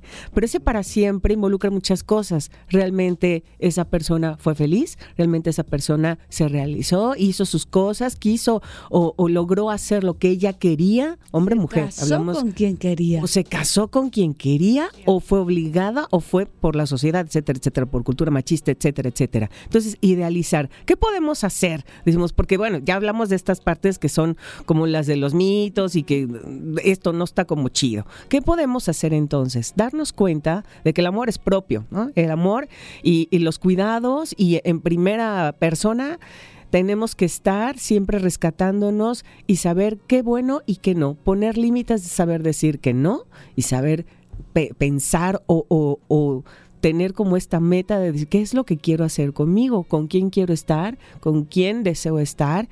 Y esto del romanticismo es compartir, ¿no? Tener como una persona con la que puedas hablar, divertirte, reír, eh, a lo mejor caminar o a lo mejor nada más converse. No precisamente tiene que ser el regalo más caro o tiene que ser en estos, en estos casos, ¿no? O el, eh, me tocaba en algún momento la- el intercambio de cartitas o del amigo secreto, de estas Sí, cosas claro. que se convierten también como en acosos, ¿no?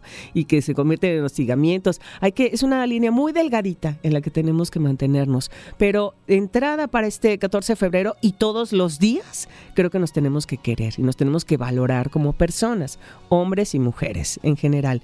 Y de ahí partir para no caer en estos estereotipos del, del mito del amor romántico. Oigan, les puedo leer una cosa que viene Claro. súper a propósito. Claro. y adelante. mucho a Citlali, eh, mi amiga que nos lo mandó, nos dice, hablando justamente de esto, del querernos y del no caer en él, es que sin ti no soy nada. Dice así, no debes en ningún caso dejarte llevar por la nostalgia aunque sea dulce y suave. Tampoco guardes pájaros muertos en los cajones. Las caricias perdidas no existen, pero sí existen las que están por venir. No debes llenar su espacio con plumas grises. Podría ocurrir que alguna noche el viento volviera a cantar su nombre y pensarás que estás indefensa si- sin sus abrazos. El viento no es de fiar porque cambia las cosas. Solo cierra las ventanas y grita que eres fuerte y que el amor te abraza, que el viento gira y baila y no tiene quien lo guarde, pero tú sí. Que no se te vuelva a olvidar que te tienes a ti misma y eso es más amor del que cabe en la caja de Pandora. Ay, qué, bonito, pues se llama perfecto. Contra la nostalgia y es de Irela Perea. Está padrísimo. que es precioso? Me encantó. Fíjate que dentro del amor romántico nos enseñaron que debemos buscar nuestra media naranja, que el amor todo lo puede y todo lo salva, que eh, soy capaz de cambiarte y tú de cambiarme a mí y yo de aceptarlo porque eh, es por amor que estamos predestinados, perdón, que los celos eh, son una señal de que nos amamos, tantas cosas, cuando que en realidad lo mejor es ir a una relación saludable. ¿Cómo? Lo que decía Kai, en primera, quererte, respetarte, tener dignidad propia, saber que, que lo fundamental eres tú. Lo segundo, una vez que entras a una relación, saber que tienes que ir sin expectativas. La gente regularmente no cambia, a menos de que sea un beneficio personal. Si yo cambio por ti, es muy probable que en tres meses se me olvide, ¿no? Entonces la gente deberíamos ir sabiendo que no tenemos por qué cambiar a la otra persona. Si nos interesa la persona, deberíamos entonces interesarnos por eso que tenemos enfrente. Puede haber acuerdos, ¿no? Claro. Sí, claro. Eh, eh, el- el- la- digamos, la parte importante es querer ser mejor persona para ti y para las demás personas, ¿no? Pero sí la gente deberíamos ir con una situación bien clara, lo no negociable. ¿Qué estoy buscando? ¿Qué quiero? ¿Qué no voy a permitir jamás en nombre del amor? Porque no podemos permitir cosas en nombre del amor a otra persona que vaya en contra del amor hacia nosotros Así mismos. es. Bien dicho. Así es. Entonces, es bien importante que tanto para la gente que está en relaciones nuevas, en las adolescencias, en incluso en las personas adultas, es bien importante que este 14 de febrero hagamos una reflexión y que el amor principal sea personal y que a partir de ahí le enseñes a la gente cómo eh, cuál es el tipo de amor que te mereces y el, el amor que no vas a estar dispuesto a negociar. Claro, y ojo, no estamos en contra del romanticismo, al contrario, el romanticismo se puede hacer de mil Las maneras. muestras de cariño son hermosas. Exacto, estas muestras de cariño que pueden ser compartidas. Una cena romántica, sí, hay que prepararla entre todos los miembros de tu familia o con tu pareja y tú. Y puede ser un momento romántico el estar cocinando o el estar tomándose un refresco y comiéndose un paquecito en una banca del parque. Y esos son, son los momentos que se valoran, pero es compartir. Y el diálogo, la comunicación creo que nos rescata en todas las situaciones, rescatándonos de todas las violencias y de todos los temas que afortunadamente hemos estado visibilizando y cada vez hay más personas, hombres, mujeres, que estamos como en este mood de decir, sí es cierto, ¿no? Ya me cayó el 20, ya tengo el foco prendido, entonces, ¿qué podemos hacer? Hacemos un 14 de febrero bonito con nosotras mismas o con las personas que queremos, con las amistades, trabajando, en fin, con nuestras mascotas incluso, ¿no? Podemos hacer muchas, muchas cosas. Entonces, para poder hacer este 14 de febrero bien. Para las amistades también hay límites. Sí, claro. También hay relaciones tóxicas, también hay abuso y violencia. Entonces, es creo que fundamental que sepamos que dependerá de el amor y el respeto que tengamos por nosotros lo que le vayamos a permitir a las demás personas. Así es, así que Cientos por eso. 14 de febrero y 15 y 16 y 17 y todos los Todo días, año, claro. los 365 Y en días. este del caso, año. 366. En este año. Así es. Y sororidades todos los miércoles 12 del día a través de TV Más, en YouTube también en nuestro canal de TV Más. Andamos cocinando ya la quinta Programita temporada. especial. Tendremos programa especial del 8 de marzo, ya les diremos cómo, cuándo, a qué hora y por qué, de qué y de qué tratará. Así que muchísimas gracias. Pues nos encanta Gracias, que hayan chicas. estado aquí, justamente que podamos hacer esta reflexión tan sana y saben qué, con tanto amor hacia nosotras. Me paro de pie. Nos paramos. Nos paramos de pie. Muchas gracias, chicas. Gracias. Y nosotros continuamos. Esto es Más por la Mañana. Más por la mañana. Sin privilegios con Bruno Rubio. Sin privilegios. Más por la mañana. Sin privilegios con Bruno Rubio. Esto es dedicado para Sigmund Freud y Judith Butler. Para que la meneen. Dile, dilo.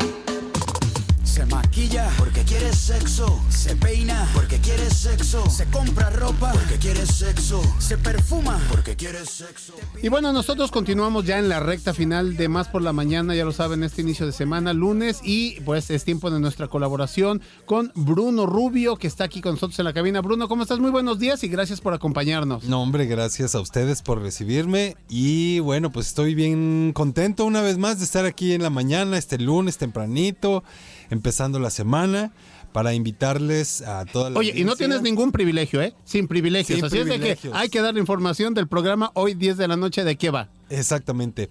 Pues mira, querido Alejandro, hoy, esta noche, Paco y yo vamos a poder a poner nuestra sexualidad en juego. ¿Y eso cómo está? A ver. Pues es que vamos a tener un par de, de personas invitadas, una pareja que em, pues les dio por inventar un juego de mesa que tiene que ver con la sexualidad. Ah, caray. De ahí viene que vamos a poner la sexualidad. Claro, en juego. Ah, a es un pequeño chascarrillo. No, está bueno, está bueno. Entonces, bueno, por un lado es un, es un muy buen pretexto. Digo, a mí me, en una reunión me tocó jugar con ellos.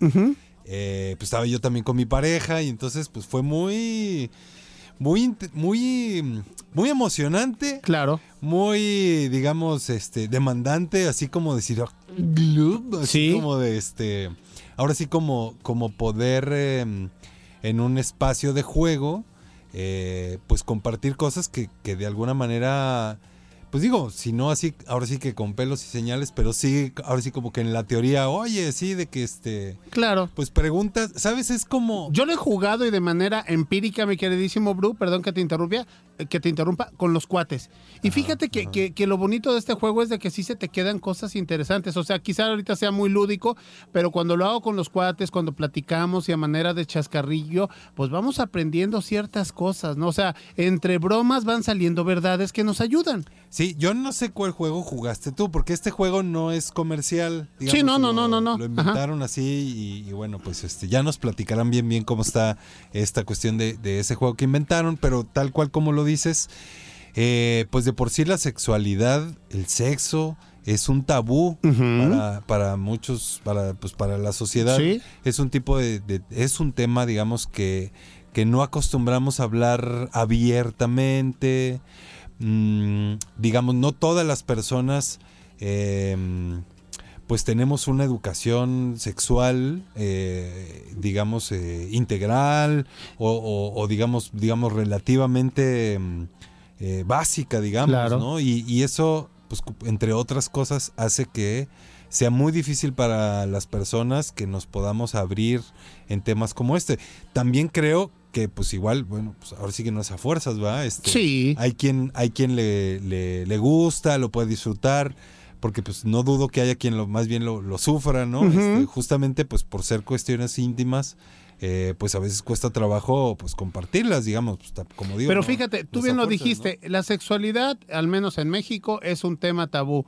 Y, y qué mejor que el afloja todo sea a través de un juego, ¿no? Exactamente. Y, y qué mejor quizá, ¿no? Si, si es precisamente si nos da esa pauta para romper ese gran muro con nuestras parejas, ¿no? Porque yo creo que muy pocas veces a mi esposa, madre de, de- de- de mis dos hijos, le, le he dicho, bueno, ¿cuál es la parte que más te excita, ¿no? Eh, ¿qué, ¿Cómo te gusta esto y el otro? la no, velocidad, o qué no te gusta exactamente. sí. Ese tipo de cosas, o decirle, sabes que a mí me fascina así y asá. Entonces, es increíble, Bruno, ahorita que lo traes a la mesa, que después de tanto tiempo, no sea en una relación, ya sea en la mía o en la que sea, no podamos platicar con la persona con la cual estamos teniendo una sexualidad activa. Sí, y bueno, pues eh, hay muchos factores que, que, este, pues que nos han llevado, digamos, a ese silencio.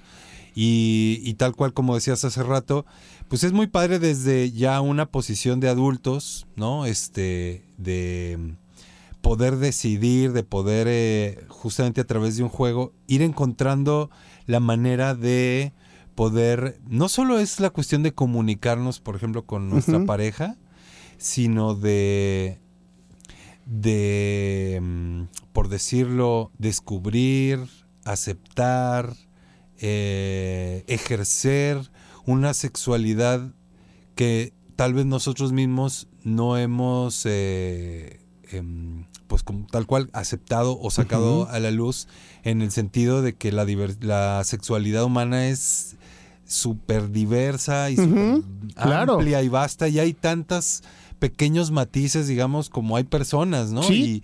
Y, y a lo mejor, a, eh, digamos, pues en, en este caso los hombres sí estamos muy ceñidos a un tipo de, de personaje, ¿no? Que es como el fuerte y el Claro. agresivo, el que penetra, el que, Sí. ¿no?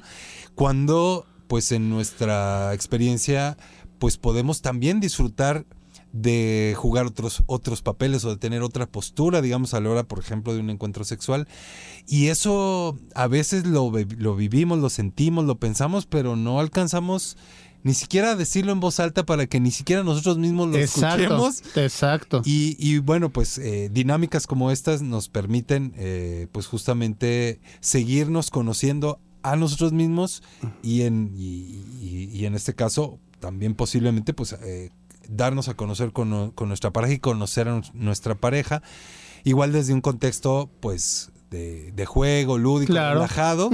Y, y bueno, pues eso nos puede, pues nos puede ayudar mucho justo a hacer ajustes para poder estar pues más a gusto, más tranquilos, más a salvo también, este, y bueno, pues esta noche De eso va. de eso Sin va, privilegios. sin privilegios. Oye, pues va a estar muy bueno, no me lo voy a perder porque realmente como tú dijiste, quizá unos le pongan la etiqueta de juego o quizá otros la etiqueta como tú también lo dijiste de dinámica que nos va a ayudar a mejorar muchísimo, ¿no? Yo nada más a las personas que nos están escuchando, este pues a, a explorar, ¿no? Y a usar, ¿no? Eh, pues toda la, sensualidad y sexualidad, ¿no? Porque, por ejemplo, tenemos este, el órgano más grande de- de- del humano es la piel, ¿no? Por Ah, ejemplo. Entonces, imagínate, con ese tipo de cosas y un masajito y unos besitos y tantas, tantas cosas que se pueden hacer.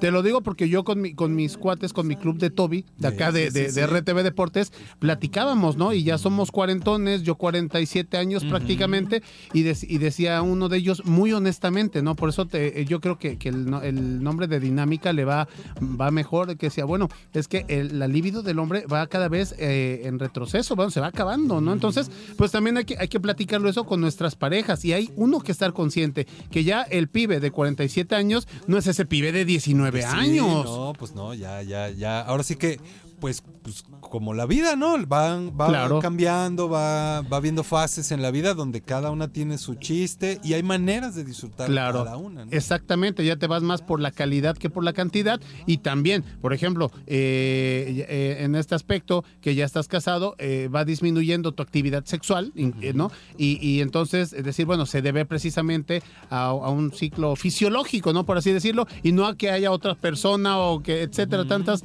fantasmas que pueden venir a, generarse, ¿no? Y que luego en la relación de pareja se pueden presentar. Pero va a ser muy, muy bueno, ¿eh? Entonces. Sí, pues se, se los recomiendo mucho. va- van a acompañarnos, pues, quienes crearon este, este juego, que son Laura Cano Flores y su pareja Marco Barradas Galván. Entonces, pues, eh, a quienes agradecemos mucho. Y bueno, ahí vamos a estar Paco Contreras y un servidor. Y pues ahí les invitamos a que esta noche, pues, este, pues nos, nos escuchen y tal vez sea, sea pretexto para, pues, para platicar con, Claro. con, con nuestras parejas. ¿no? Excelente. Bueno, pues seguramente así lo haremos en unas horitas más, sin privilegios, de 10 de la noche, a través de la señal de Radio Más. Muchísimas gracias, Bru. Gracias a ti. Un abrazo a todos. tocarte. Tocarte, tocarte, tocarte. ¿Cuándo te sientes con más capacidad de raciocinio? Más por la mañana. En un momento regresamos. Una nueva versión de nuestra comunidad es posible. Más por la mañana. La radio te sirve. Estamos de vuelta. En Más por la Mañana, los comentaristas se erigen como faro de conocimiento e investigación. Líderes de opinión especializados que ofrecen un análisis para desentrañar complejidades de temas relevantes. Descubre con nosotros e infórmate de manera completa y reflexiva. En Más por la mañana.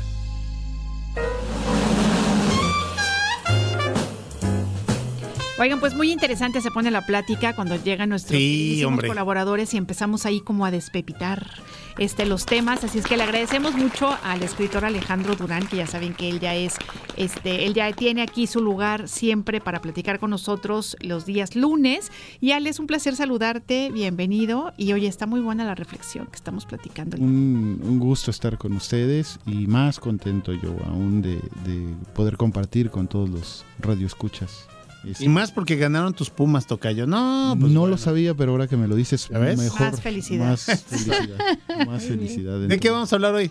Pues vaya, miren, les ofrezco una reflexión el día de hoy sobre... em, hay un... eh, seguramente todos los amigos y amigas han visto eh, a Malcolm el del medio, que es una serie norteamericana que es un, un tanto irreverente, ¿no? Yo, yo soy muy, muy poco fanático del- de las series gringas por una cuestión entre medio nacionalista, etcétera, ¿no? Pero, pero entre las series gringas que a mí me llaman la atención o me han llamado la atención está Malcolm en del medio, están por supuesto Los Simpson, claro, está The Big Bang Theory, este mm, y bueno, eh, algunas de esas que, tienen más como este estilo, eh, Doctor House, que me pareció una maravilla. Oigan, y ya lo volvieron, a- ya lo pusieron en, en Netflix, el Doctor House. Ah, mira. Yo ya ¿Cómo empecé de nuevo a ver a Doctor Yo que voy a ver a Doctor vale House mucho la porque es, es, es una maravilla. Los años maravillosos, no sé si Claro, Kevin Arnold, ¿no? Winnie Cooper. Este, eh, los años maravillosos tenían la, par- la particularidad de que era el único programa de aquellos tiempos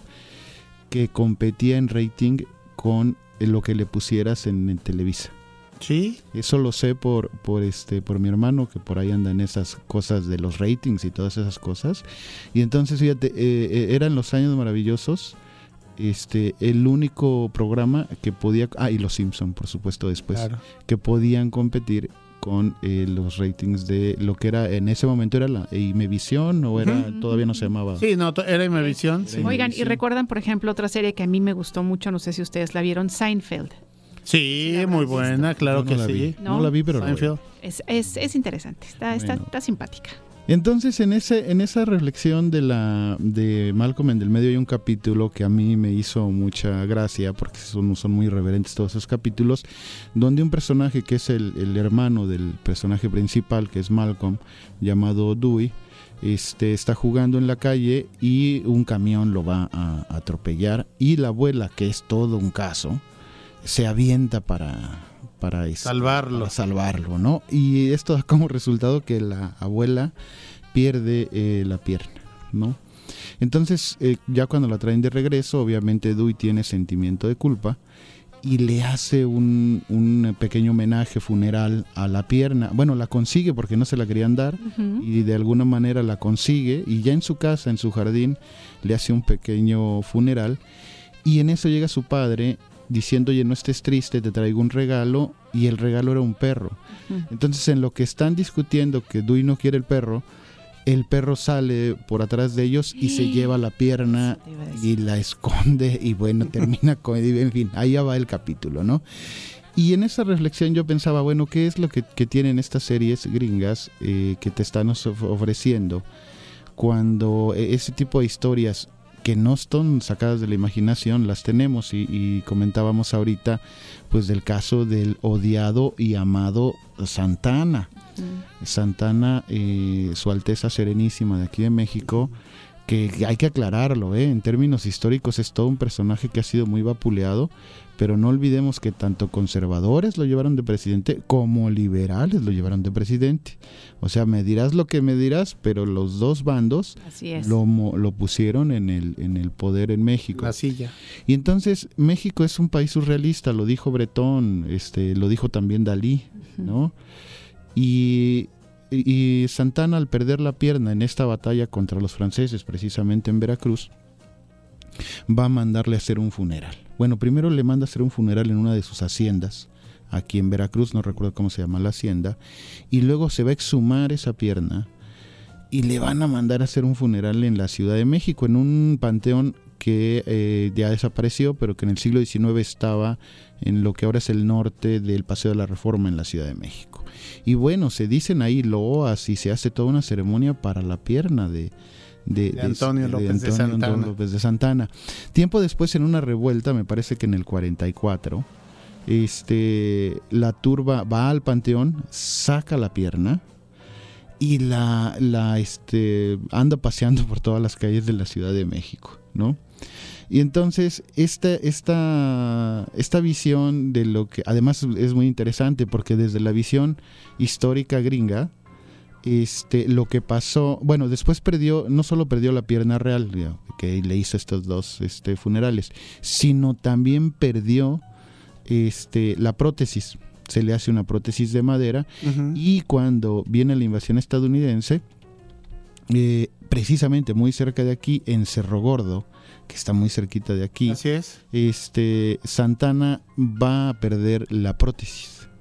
Esa prótesis está en un, en un eh, museo. de Estados Unidos y es como de, la, de las piezas más emblemáticas. Y las versiones gringas son eh, de, de la historia mexicana y gringa son diferentes porque los gringos van a decir que cuando llegaron este, encontraron a Santana eh, comiéndose un pollo y eh, que huyó eh, montado en un burro. Y eh, se le olvidó ahí la, la prótesis. La versión mexicana dice que los soldados mexicanos sacaron cargando a, a Santana y el pollo, bueno, ese sí se quedó ahí. Pero ¿por qué menciono todo esto? Porque yo creo que como hispanoamericanos, como mexicanos, no hemos terminado de valorar toda una serie de elementos, hasta los más bizarros que tenemos, como estos de las piernas de, de- que, que se le hacen ceremonias y que no terminan de cuajar, por ejemplo, en propuestas artísticas, filosóficas o sociales o de la manera que sea. ¿Qué, ¿Cuál es la diferencia con los gringos, creo yo? Que además no solo lo hacen con México, lo hacen con cualquier cosa. Es decir, por ejemplo, si uno ve El Rey León, bueno, El Rey León no es más, más que Shakespeare. O sea, perdón, pero no es más que Shakespeare. Hay un rey, este, ¿no? Muerto, que el tío Traicionado. es el que lo asesina, Sí, claro. ¿no? Y el hijo ve al fantasma de, o sea, eso es Shakespeare. Ya, claro, nomás que con leoncitos. Este, mm, y, y muchos como así, por ejemplo, Disney lo ha hecho mucho. Pero entonces lo que hace muy bien el pensamiento anglosajón es que toma cualquier cosa que, que ve en, en otras culturas y lo vuelve comercializable, lo adapta a un modo de pensar de ellos y te lo vuelve comercializable. Y lo que hacemos los hispanoamericanos es que nos mantenemos en la cultura este tal cual. Y cuando cuando no lo haces comercializable, o sea, porque no lo estás ofreciendo de esa manera porque le das un valor diferente. Esto puede ser muy bizarro lo de la pierna de Santana. Pero no lo nadie lo pensó en, por ejemplo, hacer una película o pen- de corte Todavía, ¿no? de corte, digamos, este mm, eh, crítico, porque lo que sí tenía mal como el de en medio, como los Simpson y todos estos que mencioné, es que eran muy críticos para consigo mismos, para con la misma sociedad estadounidense. México carece de una serie, por ejemplo, que haga críticas sobre sí mismo. Regularmente caemos en el chiste barato. eh, digo, no critico las películas que hay, pero la mayoría son de, de chiste barato. Entonces eso nos da pie como a pensar y a reflexionarnos desde, desde Hispanoamérica cómo estamos enfrentando la realidad y cómo, cómo debemos este, caminar para adelante. Yo eh, venía pensando ahorita en, en el, por ejemplo, en este tema del amor y la amistad que es lo que está de moda en este, bueno, que está en, en la...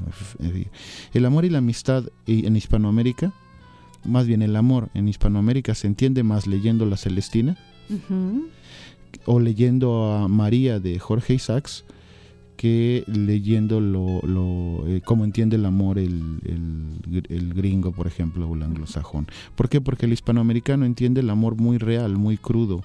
La Celestina, vaya, pues se trata de una, de una mujer que consigue que consigue parejas, vaya, para, para los hombres y eso es muy, muy sentido.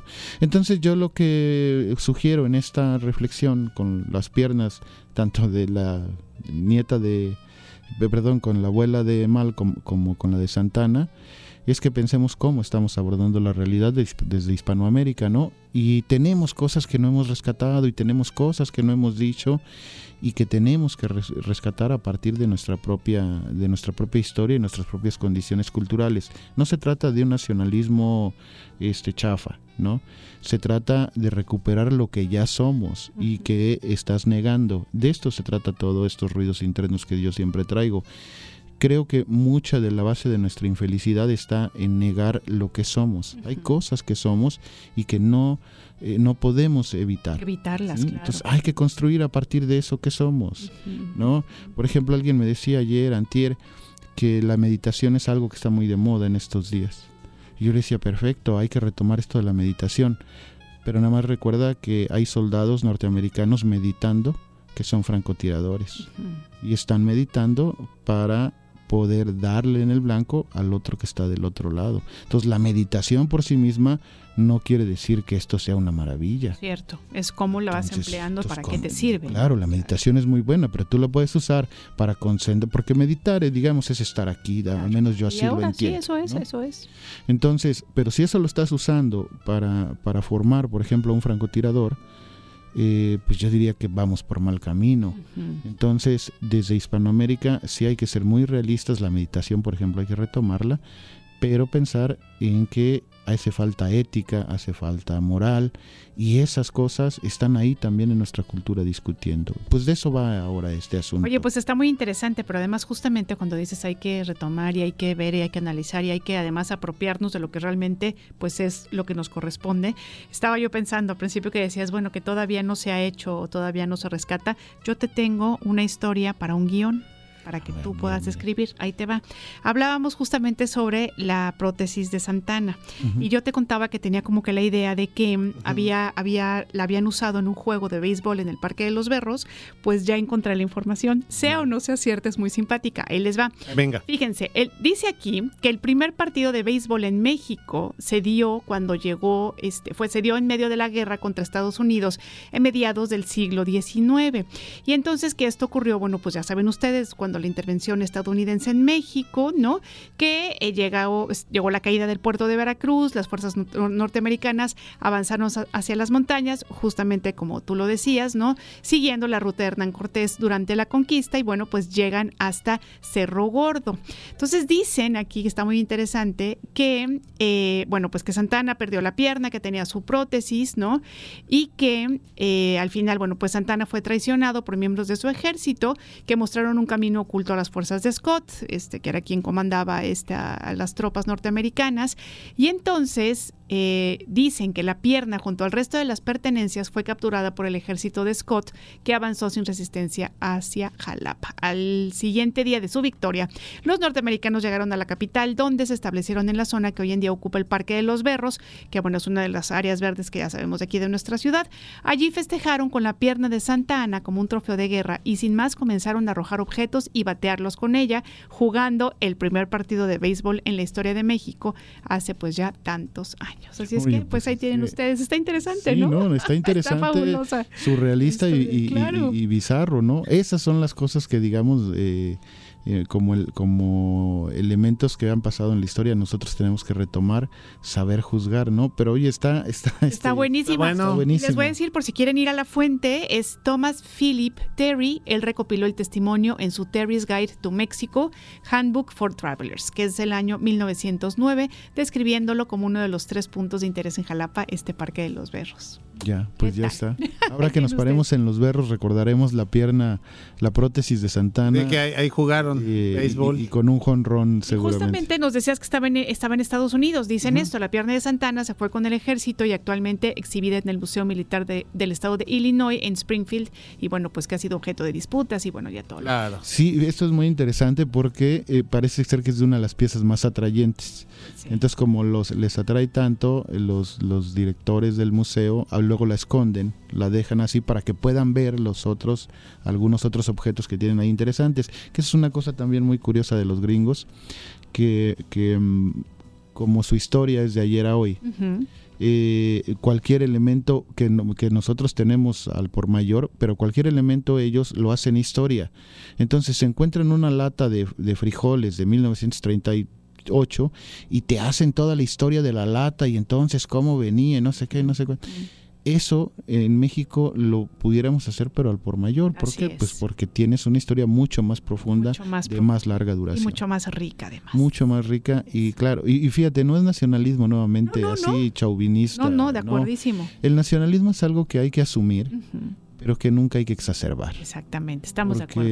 Porque, Alejandro, este mm, la única gracia del nacionalismo, por ejemplo, si me dices que yo soy mexicano o yo soy argentino, yo soy peruano, la única gracia es pues la única gracia que hiciste es nacer ahí Exactamente. y no más. No más. Entonces sí hay que darle su importancia, pero no exagerar. Eso, muy buena reflexión. Claro que sí, comadre. Gracias, mi Ale Durán. Te esperamos por aquí la próxima semana con esta editorial tuya, con esta colaboración que tan amablemente tienes con todos nosotros. Y es tiempo de ir levantando el puesto, comadre. Tenemos dos mensajitos de rápido. Por ahí la señora Alicia Landa Landa que se comunicó con nosotros y votó por vos. Y también hay otro mensajillo. Claro que sí, pues miren, nos dicen esto. Hola, buenos días, los años maravillosos fueron éxito porque además lo veíamos los de la misma edad, que era nuestra adolescencia, y la otra genial era Alf, claro, Claro. Alf era también muy bien. sí. Saludos Antonio Álvarez, muchos, muchas gracias. Y por supuesto la señora Alicia Landa le mandamos un beso con mucho cariño. Claro que sí, y es tiempo de levantar el puesto, comadre. Un gustazo haber estado contigo. Arrancar semana y día, precisamente, y nos vamos a ir con la propuesta ganadora, que es volver. Muchísimas gracias a las personas que votaron por esta propuesta. Recuerden que originalmente es un tango que Estrella Morente interpreta en música flamenca y que esperemos que sea de todo su agrado. Hasta mañana. Más por la mañana.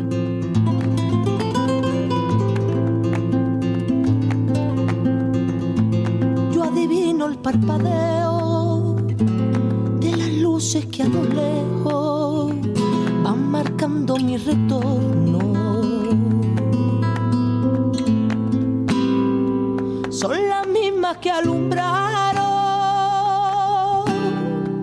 con sus pálidos reflejos hondas horas de dolor. Y aunque no quise el regreso, siempre se vuelve al primer amor.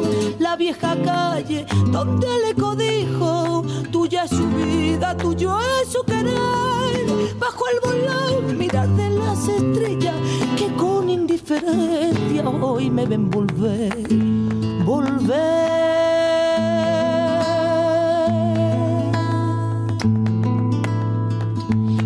La frente marchita, la nieve del tiempo platearon mi sien. Sentir que es un soplo la vida, que 20 años no es nada, que febril la mirada honrante en la sombra te busca y te logra vivir con el alma aferrada a un dulce recuerdo que lloro otra vez.